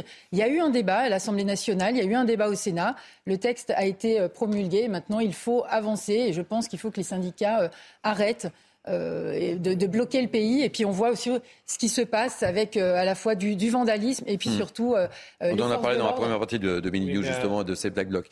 Olivier D'Artigol, qu'est-ce qu'on fait là L'intersyndicale n'a pas la responsabilité des violents. et des C'est pas ce que je dis. Hein. Ils ont même su faire la démonstration au cours des trois derniers mois d'un savoir-faire. Hmm. c'est l'utilisation du 49.3 qui malheureusement fait basculer dans notre pays dans une séquence que moi j'aurais souhaité, en effet, avec vous, ne pas vivre. Mais, ça ne euh, justifie pas la violence. Mais on peut tout à la fois être en totale solidarité avec les forces de l'ordre, mhm. tout en acceptant qu'un nombre considérable de forces sociales, que le pays, dans son écrasante majorité, 9 salariés sur 10, parce que les faits sont têtus, les enquêtes d'opinion donnent toujours les mêmes résultats le pays, dans une écrasante majorité, ne veut pas des 64 ans. On ne va pas reprendre le débat entre nous. On demande des efforts supplémentaires aux Français. non, mais attendez. Mais c'est pas tant, c'est pas tant ça. C'est je veux dire, on la va question pas est biaisée On va pas reprendre le débat. Mais évidemment, si bah, vous augmentez, si vous augmentez de 10 points le taux d'activité des seniors dans notre pays, euh, vous euh, arrivez à renflouer euh, le système de financement. Mais ce que je veux vous dire est différent. C'est que le pays, lui, n'est pas passé à autre chose. C'est-à-dire les éléments de langage de l'exécutif en disant nous sommes passés à autre chose, l'affaire C'est la des volonté, 100 jours, oui. etc. Vous avez un pays qui n'est pas passé à autre chose. Et le ressentiment restera très fort chez toutes celles et ceux qui se, qui se disent on, on nous a imposé ça et ce n'est pas juste. Parce que le gouvernement a échoué dans sa capacité à créer un mouvement majoritaire d'adhésion à sa réforme. Euh, séquence après séquence. Ils ont échoué. Yael Ménaché. Alors moi, je, fait, là je, enfin, je suis un peu scandalisé par, par vos propos parce que euh, être capable de dire euh, sur ce plateau, il faut passer à autre chose. Alors vous, ça vous arrange peut-être bien, mais euh, je suis absolument pas d'accord avec ça. Les Français ne passeront pas à autre chose. D'abord parce que le gouvernement d'Emmanuel Macron est responsable de cette situation. En utilisant le 49.3, il a été violent, il a été brutal avec les Français en voulant imposer une réforme dont ils ne veulent pas. C'est un outil qui est inscrit simple. dans la Les Français Constitution ne veulent pas de la Ve République. réforme. La Constitution, le 49.3 de la Constitution a été fait de manière à ce qu'on impose à sa propre majorité un texte et non pas à l'Assemblée nationale. Donc déjà, le 49.3 a été dérivé de sa, de sa fonction principale, de sa première fonction. Bien sûr que si relisez-la, vous verrez. Ensuite, chers collègues, je vais quand même vous dire quelque chose. Euh, euh, quand vous êtes violent, que vous imposez un délai sur des débats, que vous empêchez les débats, l'extrême gauche a aussi empêché les Ah, débats, et que vous voulez imposer aux Français euh, une réforme dont ils ne veulent pas. N'oublions quand même pas que la Constitution, la Ve République, a été faite pour gouverner avec le peuple, par le peuple. Aujourd'hui, le Mmh. Et pour gouvernement le d'Emmanuel. Macron fait l'inverse. Il gouverne contre son peuple. Donc il récolte en fait ce qu'il sème depuis six ans maintenant. Bien sûr que si. Donc les Français sont légitimes dans leur colère. Les Français ont parfaitement raison d'aller manifester et, de, et de, de montrer leur désaccord avec ce que leur impose le gouvernement actuel. Maintenant, on ne peut pas être d'accord avec les violences qui viennent euh, s'ajouter à ces manifestants qui n'ont à la base aucun lien, évidemment, avec euh, ces manifestations. Mais je regrette, euh, chers collègues, vous ne pouvez pas dire qu'on va passer à autre chose. Non, on ne peut pas demander aux Français de travailler plus longtemps alors qu'ils ne veulent pas. On va pas remettre le texte sur l'ouvrage. J'aimerais, entendre Kevin Bossuet, on poursuit le débat. Non, mais je comprends ce qui est dit des deux côtés. Aujourd'hui, J'aime bien ce côté consensuel. Voilà, vous voyez, ça- ça vraiment. caresse. Non, vraiment, là, C'est rassurant, C'est rassurant, hein, vraiment. Kevin Bossuet, là, La j'aime bien ce concorde côté de la professionnel. Vraiment, vraiment, vraiment. Non, mais. C'est marrant, vous n'êtes pas comme ça le week-end. euh. Oui, mais. Qu'est-ce qui se passe Qu'est-ce qui se passe J'essaie de produire une union des droits et montrer que ça fonctionne. Incroyable, incroyable. Non, Sonia m'avait pas prévenu. Il est différent avec Sonia et avec moi le week-end. C'est incroyable. Je vous en prie. Non, je comprends ce qui est dit. Les syndicats n'ont plus rien à proposer aux manifestants. La réforme, de toute façon, ne sera pas retirée. Cette loi a été validée par le Conseil constitutionnel, elle a été, elle a été promulguée, donc elle sera appliquée. Et comme le dit très bien euh, Monsieur Berger, et je pense que c'est quelqu'un de pragmatique, on ne va pas manifester pendant des années pour une loi qui, de manière, sera appliquée quand on est démocrate et quand on est républicain. La seule manière que cette loi soit abrogée, soit c'est à travers la proposition euh, du groupe Lyotte, s'il y a une majorité de députés pour la 8 juin. voter, ou soit ça se jouera lors de prochaines élections dans les urnes. Après, je comprends euh, ce qui a été dit de ce côté-là.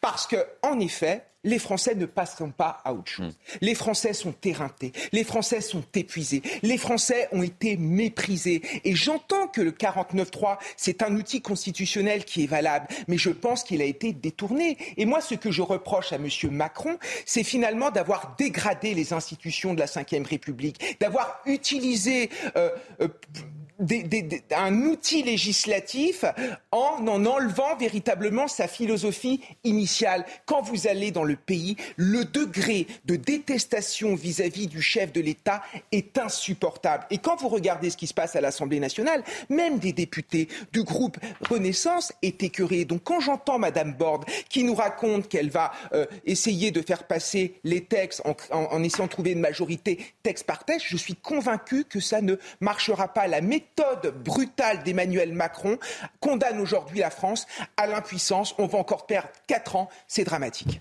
On referme le sujet? On a tout dit? On pourrait en parler encore? Vous savez de qui on va parler? On va parler de François Fillon. Ah. Je me tourne vers vous. Vous avez bien connu François Fillon. Oui. Alors François Fillon, pourquoi on parle de lui? Parce qu'il a fait son grand retour à l'Assemblée hier. Il a été interrogé sur ses liens euh, avec Moscou et sa présence au sein de deux conseils d'administration de multinationales russes. Je vous demandais ce que vous en pensez. Euh, on va écouter euh, à deux reprises François Fillon et puis on se posera la question de savoir effectivement si c'était légitime ou pas qu'un Premier ministre occupe de telles fonctions. Enfin, on va en débattre. Mais du coup, d'abord, euh, qu'on écoute euh, François Fillon avec une, première réponse euh, qui m'a beaucoup amusé. Quand on a exercé des fonctions de responsabilité, politique d'abord, de gestion de grandes collectivités locales, puis ensuite de gouvernement, on a un savoir-faire, une expérience, une capacité à gérer des situations difficiles. Euh, qui est naturellement euh, souhaité par des entreprises. Et à partir du moment où j'ai quitté la vie publique, je veux le rappeler, je veux dire, je suis une personne privée et je mène ma carrière professionnelle comme je l'entends. Si j'ai envie de vendre des rillettes sur la place, sur la place rouge, je vendrai des rillettes sur, la place rouge. Je le dis parce que cette idée que parce que j'ai été Premier ministre, je n'ai plus le droit d'avoir quelque activité euh, professionnelle que ce soit, ce qui n'est pas du tout ce que vous avez dit, mais c'est ce que pensent un certain nombre d'observateurs, euh, ça n'est pas pour moi, euh, pour, moi, euh, pour moi acceptable. C'est marrant parce que j'imagine pas très bien François Fillon vendre des rillettes sur la place rouge. Parce que votre imaginaire n'est pas assez développé. C'est ça. Il faut travailler votre imaginaire. Vous l'imaginez? Euh, Oui. Ah, vous l'imaginez, vous? Pourquoi pas? Bon, alors, on ouvre le débat. Qu'est-ce que vous en pensez? Ce qui me, euh, le problème, ce n'est pas tant euh, l'activité professionnelle euh, d'une personne qui a eu des, perso- des responsabilités éminentes dans nos institutions, et en l'occurrence cinq ans à Matignon. C'est la manière dont les informations dont- qu'il a pu avoir, dans le cadre de l'exercice de cette responsabilité, il peut les utiliser ou pas dans une relation avec une puissance étrangère. C'est ça, en fait, le vrai sujet.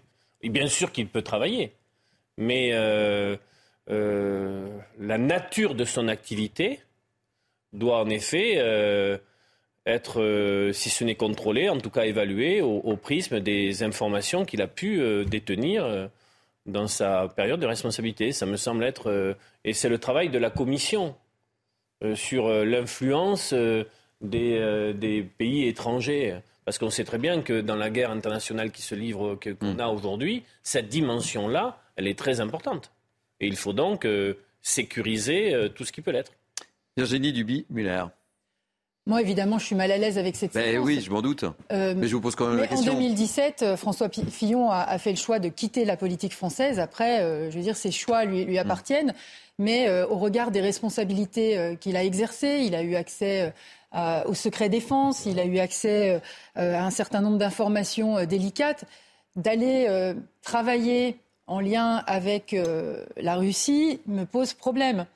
Donc aujourd'hui, il se trouve voilà, soumis et à être interrogé par, euh, par cette commission d'enquête. Moi, je n'ai pas à, commenter ses propos puisqu'il a quitté notre famille politique et la politique française en 2017. Euh, mais évidemment, euh, c'est- regrettable, surtout dans le contexte géopolitique que nous vivons. Il a décidé euh, de quitter les conseils d'administration de certaines entreprises au moment quand même de l'agression euh, de, de la Russie du conflit entre la Russie et Ukraine. l'Ukraine, oui. Donc là, effectivement, je pense qu'il a pris la mesure des choses et vraisemblablement, il, il a dit l'avoir regretté. Mais voilà, il a quand même, depuis 2017, euh, eu des liens quand même assez, assez ténus avec euh, la Russie et, et on connaît, euh, voilà. le- Hmm. Je vous sens pas très à l'aise sur le sujet. Euh, mais, On va euh, passer je- à un autre sujet. On passe, on enchaîne. Mais non, attendez, parce que le prochain sujet, euh, c'est pour, euh, Ah bon c'est, pour vous aussi. Virginie. hein. On va parler des LR. Vous imaginez C'est une émission pour vous. ouais. C'est une émission. Voilà, on m'a dit, tu vas accueillir Virginie Dubié-Muller, euh, tu lui concoctes une émission spéciale. Donc voilà, c'est une émission spéciale pour vous. Euh, non. Euh, Yannel Ménaché, quelle est votre position, vous Alors, Par euh, rapport à. D'abord, cette commission, elle a été à l'initiative du Rassemblement national. Oui, c'est, par, bien pour ça que je me tourne vers vous. Voilà, mon collègue Jean-Philippe Tanguy. Euh, il a, je pense que les propos de M. Fillon sont à prendre au sérieux. Euh, il a été explicite sur la gérance de d'autres pays. Euh, maintenant, moi, je, je- j'attends de voir euh, en fait la finalité de cette commission et voir ce qui va en sortir. Mais effectivement, c'est assez délicat et ses propos sont quand même euh, euh, pas négligeables. pas négligeable. On va écouter, on va écouter à nouveau. C'est un sujet sensible, hein je, le sentais, là, je le sentais que ça était un sujet sensible. On va écouter à nouveau François Fillon, justement, quand on parle d'ingérence ou pas, et écouter sa, écouter sa défense. Est-ce que j'ai rencontré dans ma vie politique, et en particulier lorsque j'étais au gouvernement, des ingérences étrangères? Oui, j'en ai rencontré. la plupart du temps, elles venaient d'un pays ami et allié qui s'appelle les États-Unis. je ne porte pas de jugement, je dis votre commission travaille sur les ingérences étrangères. Je vous dis que, par exemple, j'ai été écouté avec le président Sarkozy pendant euh, cinq ans par la NSA. Euh, on l'a su lorsque euh, des documents des services secrets américains ont fuité et tout le monde s'est fixé sur le fait que la NSA écoutait Mme Merkel, mais enfin elle écoutait aussi l'ensemble des membres du gouvernement français et sans doute des autres pays européens. D'ailleurs, une pratique assez généralisée parmi les grandes puissances. Alors, Kevin euh, Bossuet, convaincant, pas convaincant, François Fillon, quelle est votre position en... tant que professeur d'histoire, évidemment. non, mais j'ai l'impression d'un retour vers le passé. Enfin, François Fillon, ça date, quoi. Alors après, c'est vrai que pour quelqu'un qui se présentait comme étant l'incarnation du moralisme, avec des, des, postures euh, euh, morales parfois un peu excessives, on attendait peut-être une autre posture, on attendait peut-être d'autres actes. Mais après, je ne sais pas ce qui va ressortir de cette commission. Moi, j'attends de voir euh, ses conclusions et puis je jugerai à ce moment-là. Et l'amertume en politique, parce que je pense que quand on a été Premier ministre, on ne dit pas à une commission parlementaire, si j'ai envie d'aller vendre des rillettes ou sa place rouge, je le ferai. C'est-à-dire qu'on attend dans ce moment-là une tenue euh, d'un ancien Premier ministre. Bon, mais, mais, il a, il a, il a plus de, de fonction officielle. il faut bien qu'il euh, il travaille euh, et il précise encore une fois, je n'ai jamais touché un centime euh, d'argent venu de Russie dans toute ma vie politique et privée. Mmh. En clos chapitre? Oui. Vous avez rien à dire? On verra la suite. On verra la suite. Mais ça manque de sérieux, en tout cas de sa part. Ça, manque de sérieux. Bon, euh, deux minutes. On va aborder très rapidement les Républicains. Euh, une soixantaine d'élus euh, du groupe euh, LR se sont réunis ce matin. C'est toute la journée ou pas Toute la journée, oui. Toute la journée. c'est quoi l'objectif? C'est, mettre un petit peu de, de, pommade sur les, sur les plaies? C'est quoi ben, on va pas se mentir, hein. l'épisode et la séquence des retraites a été éprouvante pour l'ensemble des députés les Républicains. Notre groupe a été divisé. On a 19 collègues qui ont voté la motion de censure.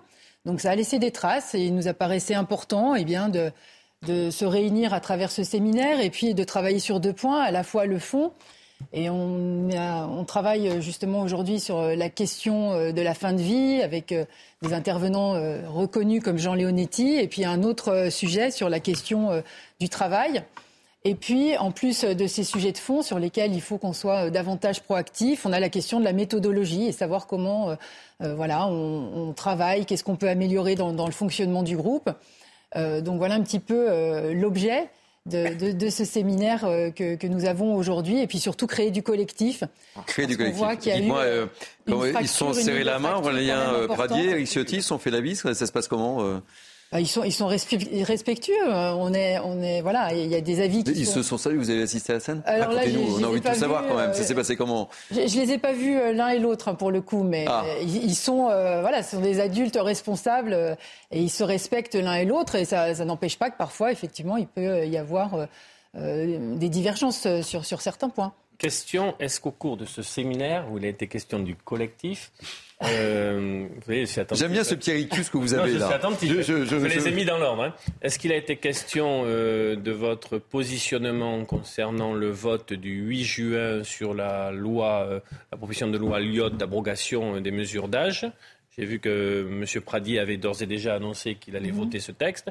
Est-ce que vous pensez qu'on va peu ou prou vers un même rapport de force au sein des, des, des LR euh, avec le vote que vous avez rappelé concernant la motion de censure Première question. Et deuxième question, euh, on sait très bien que dans euh, la, démarche aujourd'hui du macronisme, c'est l'idée de laisser passer l'été, de faire un peu baisser la température, de laisser passer les sénatoriales où il peut se passer des choses, pour essayer d'ouvrir la majorité présidentielle au LR compatible. Est-ce que ces deux sujets ont été discutés dans le séminaire d'une manière collective? Alors vous savez quoi? Ouais, la réponse. Vous n'allez pas me faire ça. Si, ah ben si, parce que c'est un excellent teasing. Non, mais il reste- sait jamais. Si, mais si. Non, non. On a la réponse, la réponse. Vous êtes Ouais. d'accord, Virginie Dubé? Ah bah, moi, je- La réponse juste après la publicité. hein. C'est pas mal. C'est bien. Euh, Non, On je verra, valorise. On verra. Je, je valorise On votre. verra. Je valorise. Pour vos l'instant, je valide pas, on verra. Je valorise vos deux questions. La réponse de Virginie Duby-Muller juste après la pause publicitaire. A tout de suite, vous allez voir. On va parler de plein de choses aussi. On parlera également euh, de l'opération euh, UM Bouchou. Ou Mbouchou, hein, ou Mbouchou. À Mayotte. Mayotte. Mm. On verra ce que ça a donné. Euh, ne zappez pas, hein, euh, puisque évidemment, on va tout vous dire sur ce qui se passe du côté des LR. A tout de suite.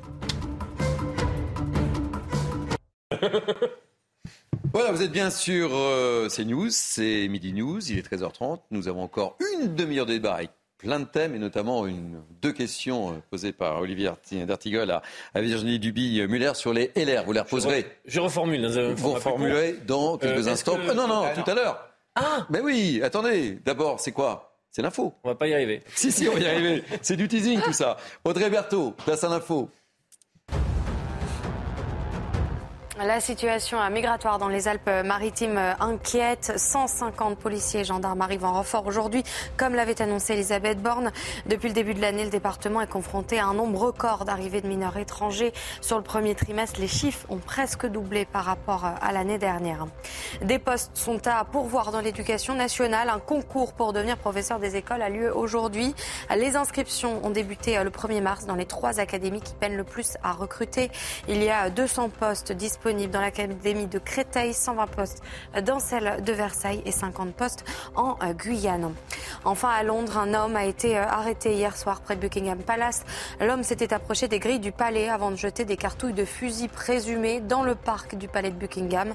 L'arrestation a eu lieu vers 19h, heure locale, et ces événements interviennent à trois jours du couronnement du roi Charles III.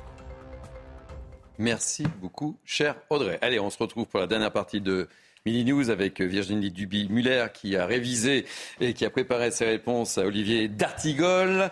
Euh, Kevin Bossuet est toujours avec nous et Yael Ménaché toujours avec nous, évidemment. Alors, nous parlions des LR juste avant la pause publicitaire qui se réunissent aujourd'hui. Euh, deux questions très précises à Virginie Duby-Muller, mon cher Olivier D'Artigol. Je tiens toujours mes engagements. Je les ai oubliés, non, je plaisante.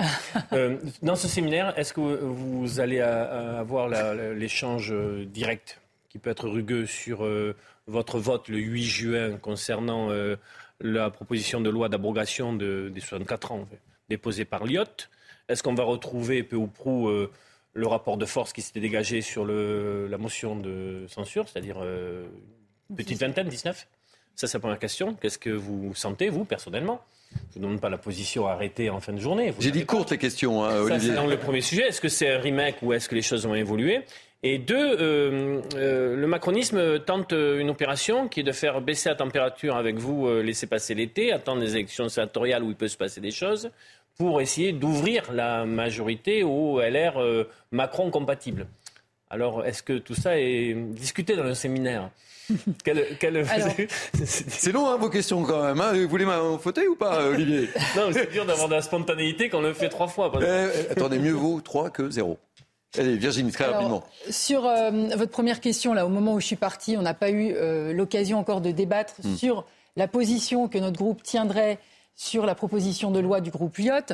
Euh, vraisemblablement, on sera contre, je dirais, dans un souci de, de cohérence. Je regrette qu'un de nos collègues se soit déjà exprimé euh, ce matin Javier Hmm. sur Télématin pour euh, dire qu'il serait prêt à voter euh, pour euh, la proposition de, de revenir à l'âge de 62 ans. Ce que nous souhaitons, euh, c'est d'abord de ne pas refaire le match et puis euh, d'éviter le poison de la division. Euh, on voit que ça a laissé des traces. Donc nous souhaitons euh, évidemment avancer, euh, une- et euh, d'autant que ce texte euh, maintenant et que la loi a été promulguée. Donc le groupe Les Républicains ne souhaite pas revenir dessus, un que majoritairement nous, étions, alors. nous étions favorables. Euh, quatre questions. S'agissant de, de vos autres hypothèses, nous avons toujours dit que ce que nous souhaitions, c'était l'intérêt du pays. Les textes qui vont dans le bon sens, nous les votons. Nous avons voté les textes sur le pouvoir d'achat. Euh, nous avons voté euh, d'autres textes. Nous regarderons euh, notre position sur l'immigration. Donc aujourd'hui, effectivement, les LR sont un groupe pivot. Le gouvernement a besoin de nous. pour faire passer un certain nombre de textes. Donc, pour ce faire, eh bien, il faut aussi que les LR fassent passer leurs conditions et qu'il y ait un travail en amont, notamment de co-construction de certains textes. Et je pense que c'est un préalable pour que nous puissions voter, encore une fois, certains textes sur certains sujets. On voit qu'il y a des divergences de vues. Mais euh, lorsque cela va dans l'intérêt du pays, euh, lorsqu'il y a une urgence, et je vous parlais tout à l'heure des questions notamment de, pouvoir d'achat, d'immigration, eh bien, il faudra regarder, mais que nous soyons réellement euh, consultés et que nos propositions voilà, soient intégrées. Je peux reprendre le cours de l'émission? Sans quoi on vous laisse tous les deux. Hein. on, va se retirer. réaction, Kevin Bossuet. non, mais je ne, voudrais, je ne voudrais pas faire. Oui, mes engagements. Je ne voudrais pas faire preuve de causticité, mais je dois dire que ça m'amuse beaucoup que les républicains organisent une journée avec comme thème la fin de vie. Je me demande, je me demande bien si c'est pas finalement introspectif. Mais bref. J'ai pas osé la faire. C'était facile, c'était facile. J'ai pas osé la faire. Mais c'est toujours plaisant de la faire.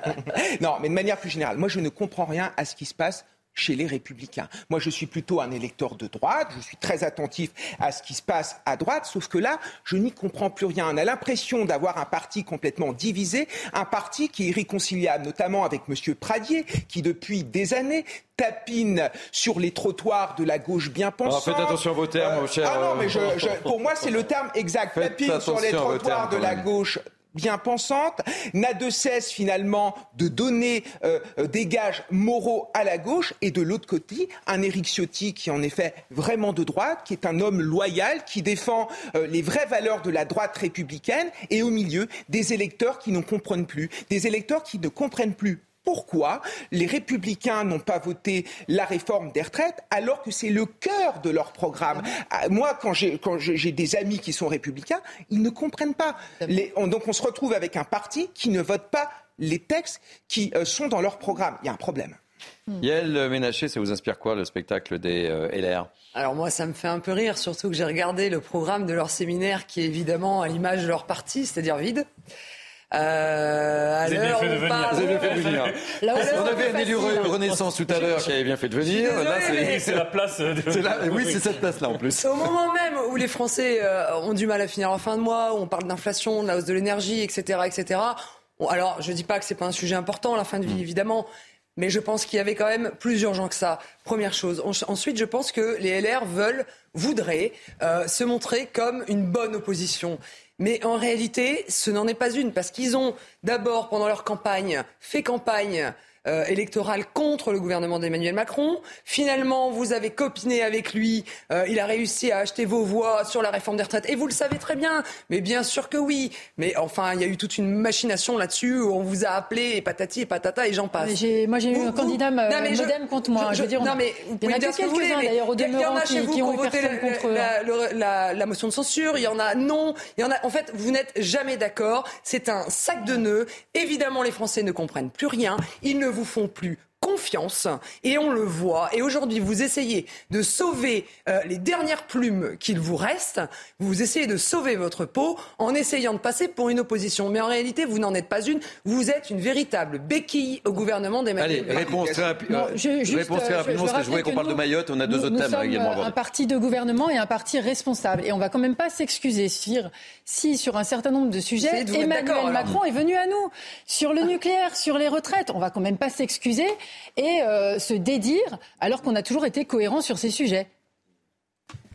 Olivier. Mais la, spécificité des députés LR euh, élus ou réélus dans un contexte difficile pour eux et pour d'autres forces politiques, c'est qu'ils sont implantés.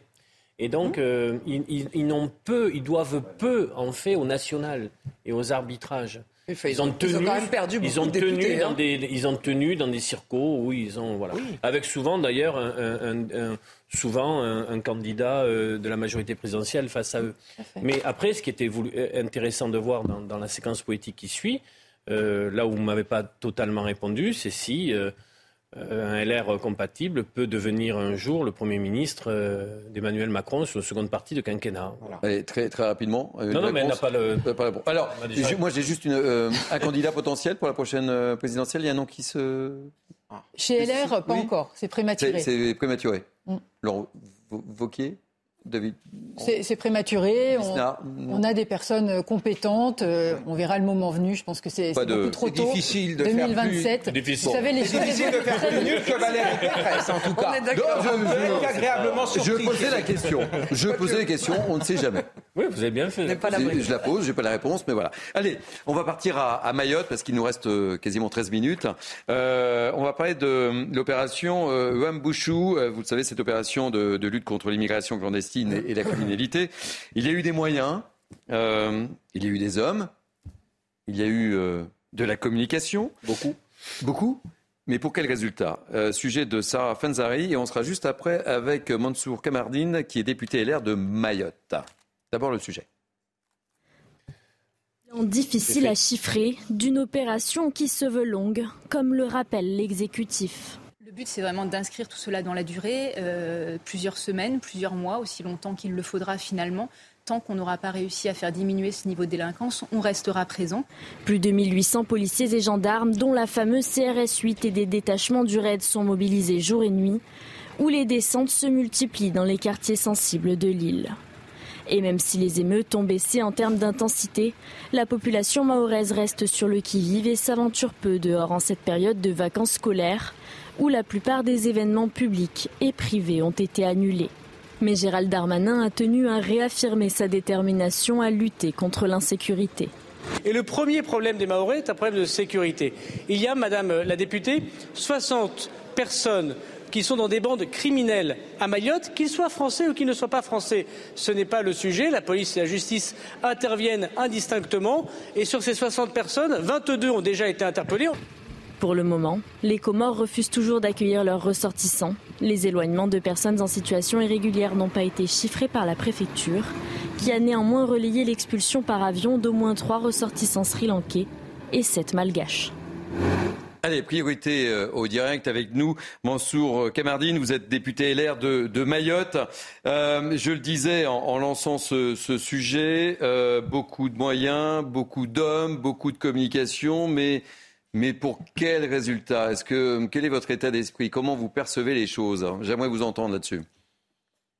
Merci de votre invitation. Vous savez, chaque jour, chaque minute, chaque heure, chaque jour, chaque semaine, chaque mois où nous pourrons vivre ici en paix, où nous pourrons sortir pour aller vaquer à nos occupations les plus élémentaires, où nous pourrons aller sortir dans un restaurant, aller à l'école pour nos enfants sans qu'on ait à avoir la boule au ventre en se disant qu'est-ce qu'ils vont devenir euh, d'ici la fin de la journée. Ce sont des, ce sont des, il faut capitaliser.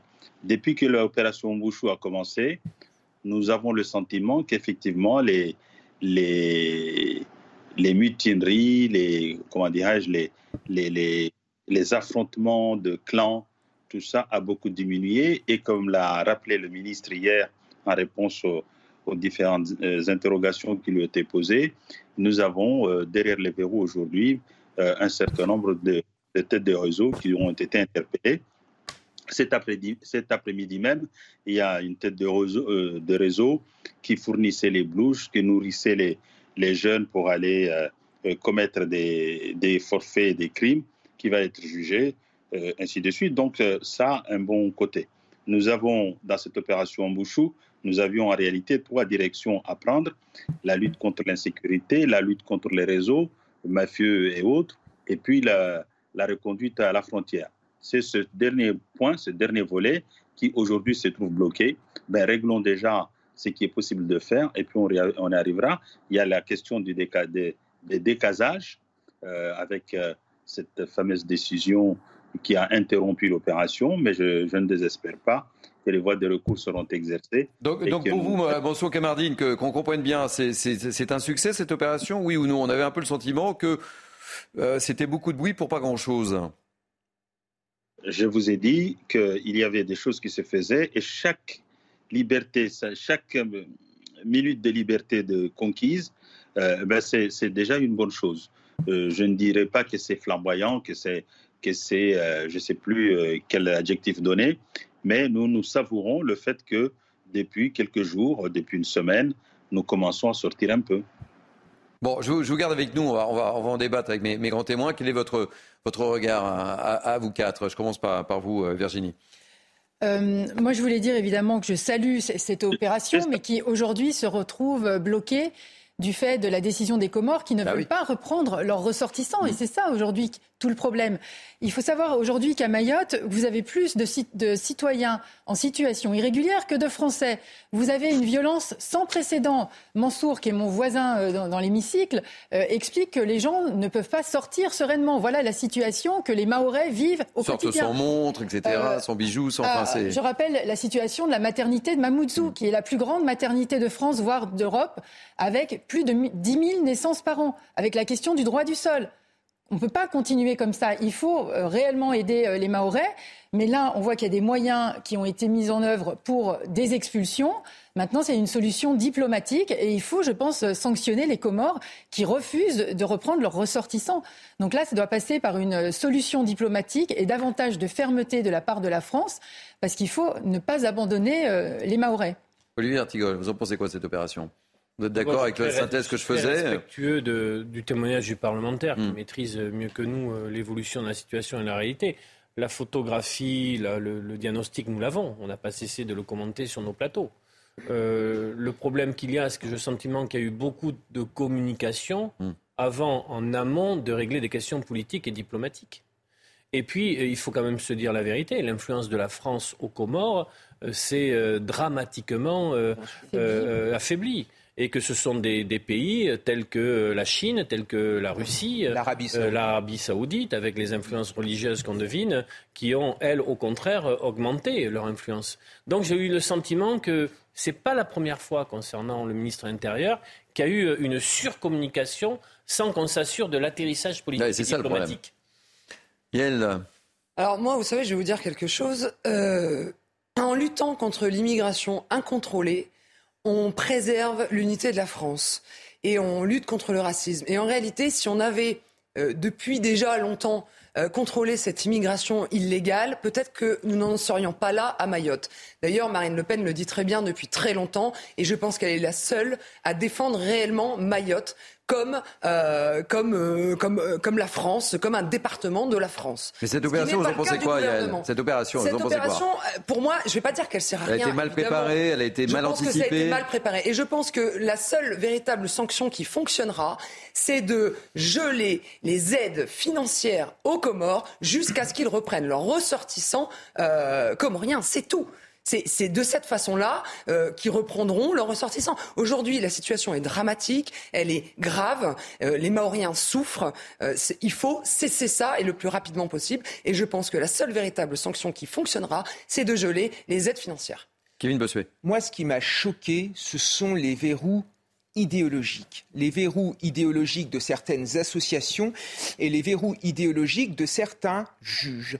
Moi, ce qui se passe à Mayotte, ça me fait penser à ce qui se passait il y a 15 ou 20 ans en Seine-Saint-Denis.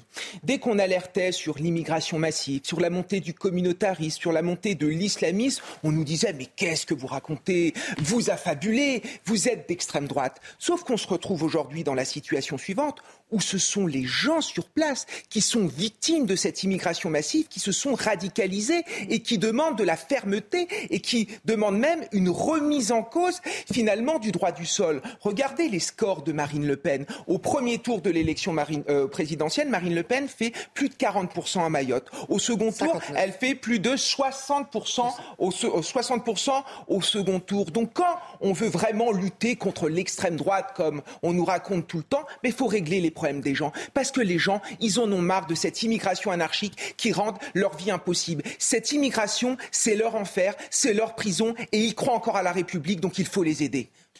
Euh, Mansour Kamardine, petite réaction sur ce qui s'est euh, tenu comme propos euh, sur, ce, sur ce plateau.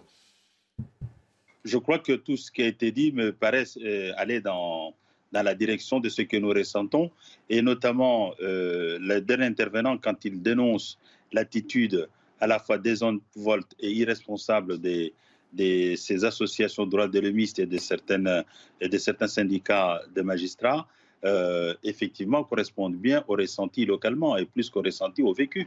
Parce que nous souffrons beaucoup.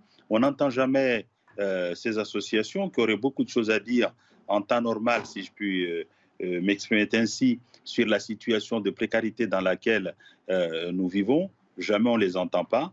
Et à partir du moment où on parle d'immigration et de lutte contre l'immigration, ils se réveillent tous, ils sortent de leur, euh, de leur léthargie générale, ils se réveillent, elles, se réveillent et et, et, dénonce, et, dénonce, des atteintes aux droits, aux droits de l'homme. Les, les, droits de l'homme ne sont jamais à géométrie variable.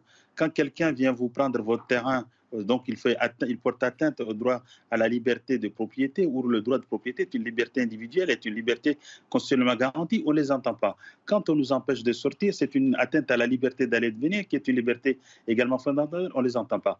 Donc ces associations qui, pour certaines, ont porté des, ont porté des grandes valeurs pour la République, qui ont participé à la construction de la République. Aujourd'hui, elles ont glissé vers le chaos de l'immigration clandestine par idéologie et elles cherchent qu'une chose, c'est d'abattre les frontières, de tuer les nations, de tuer les, pays et de faire qu'il y aurait une seule, nation mondialisée. C'est cette idéologie qui, encore une fois, tue la France. Et malheureusement, nous nous trouvons comme un peu traumatisé dans l'impossibilité de réagir. Et croyez-moi, ça fait beaucoup de mal, ça fait beaucoup de mal à la France. Et ce que nous vivons aujourd'hui, je vous le dis, je ne le souhaite pas, mais je vous le dis, je le vois venir gros comme un, gros comme comme un bateau que je ne sais plus comment on dit l'expression. C'est que nous vivons à Mayotte aujourd'hui avec une population de 60% des populations localement qui est d'origine étrangère. C'est ce qui nous pend au nez demain en France euh, métropolitaine. Est-ce que les Français supporteront qu'on vient leur dire un, un, jour que sur 68 millions de population, 40 millions sont des étrangers? Je crois que l'équation est celle-là. Et c'est pour cela que je voudrais saluer le, comportement responsable de l'opinion publique, parce que pour la première fois, Mayotte, c'est France, elle est française depuis euh, dans, moins de 20 ans, euh, 200 ans. C'est la première fois ici qu'on a fait la, qu'il y a eu une enquête d'opinion sur un sujet concernant Mayotte. Eh bien, quand je vois que trois Français sur quatre sont favorables à cette opération, c'est un grand bonheur qui m'habite parce que je, dis, voilà, les Français, nos compatriotes français ont compris ce que nous sommes et ont accepté ce que nous sommes, c'est-à-dire des vrais Français comme eux, et ils souhaitent que nous jouissons des mêmes libertés qu'eux. Merci euh, beaucoup Mansour Kamardine. Je rappelle que vous êtes député LR de Mayotte et il me semblait très important de, de, de vous écouter. Il nous reste quelques minutes, une petite, euh, petite conclusion peut-être, euh, Olivier D'Artigol, sur ce que vient de dire. Euh... Cette dimension-là, c'est qu'il n'y aura pas de solution pour Mayotte dans une approche politique et sociale et globale pour les Comores. C'est-à-dire qu'il faut aussi que nous puissions réfléchir à la manière dont, pour ces peuples, et certains disent même ce peuple, les choses évoluent dans la bonne direction. Parce que le niveau de misère est tel sur l'ensemble des Comores euh, que vous comprenez bien qu'on qu ne peut pas faire euh, comme si de rien n'était. C'est la question du développement pour Mayotte et pour les Comores est une question aussi essentielle. Oui. Sinon, on ne mettra pas fin à, à la tension migratoire. Mmh.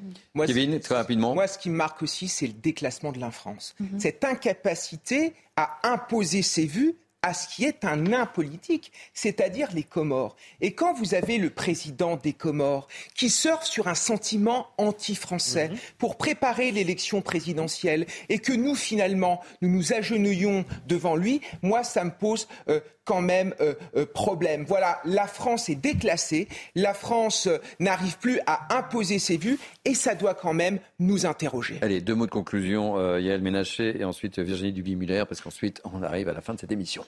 Eh ben écoutez, moi je pense, euh, et je le répète, euh, je pense qu'il faut effectivement euh, des sanctions drastiques euh, pour que les Comores reprennent leurs ressortissants. C'est la seule solution aujourd'hui urgente euh, pour solutionner, euh, du moins en partie, plus la, le contrôle des, des frontières. Virginie, vous avez cinq secondes. On a des moyens importants qui sont mobilisés, mais il faut tout faire pour rétablir l'état de droit et puis continuer à œuvrer sur cette solution diplomatique. Mais on regrette également ce, ce déclassement de, de la France qui n'a plus quasiment aucune influence dans les relations internationales. Merci mille fois. Je voulais vous parler des drapeaux français et européens sur les façades des mairies, mais les débats ont été tellement riches que je n'ai pas pu aborder ce thème. En tous les cas, oui, bah, vous reviendrez, on en parlera. Euh, fin de ce mini news. Merci euh, pour votre fidélité à ce rendez-vous. On est très content de vous retrouver aussi nombreux avec nous. Euh, merci Virginie Duby-Muller, c'était un plaisir. Vous nous tenez au courant hein, du côté des LR. Dès que vous avez des infos, vous m'appelez. Euh, merci Yael Ménaché. Merci. C'est un plaisir de vous avoir. Olivier D'Artigol, toujours un plaisir. Merci. Philippe Bossuet, j'ai vu que vous avez un peu changé entre merci, le week-end et la semaine. Mais non. Mais, la euh, concorde nationale oui, en incroyable. semaine, ça fait du bien. Merci donc à Abiba Nguizou qui m'a aidé à préparer euh, ces deux heures d'émission, à Théo Grévin, à Sébastien Bendotti et à Anne Laurin. Merci à Jacques Sanchez et à Nicolas Nissim à la programmation. Merci aux équipes en régie. Vous avez été parfaits comme d'habitude, évidemment. Vous pouvez revivre cette émission sur notre site cnews.fr. Et tout de suite, c'est la parole aux Français. Mais aujourd'hui, c'est avec Nelly Denac. Passez une belle journée et vous êtes bien sur CNews.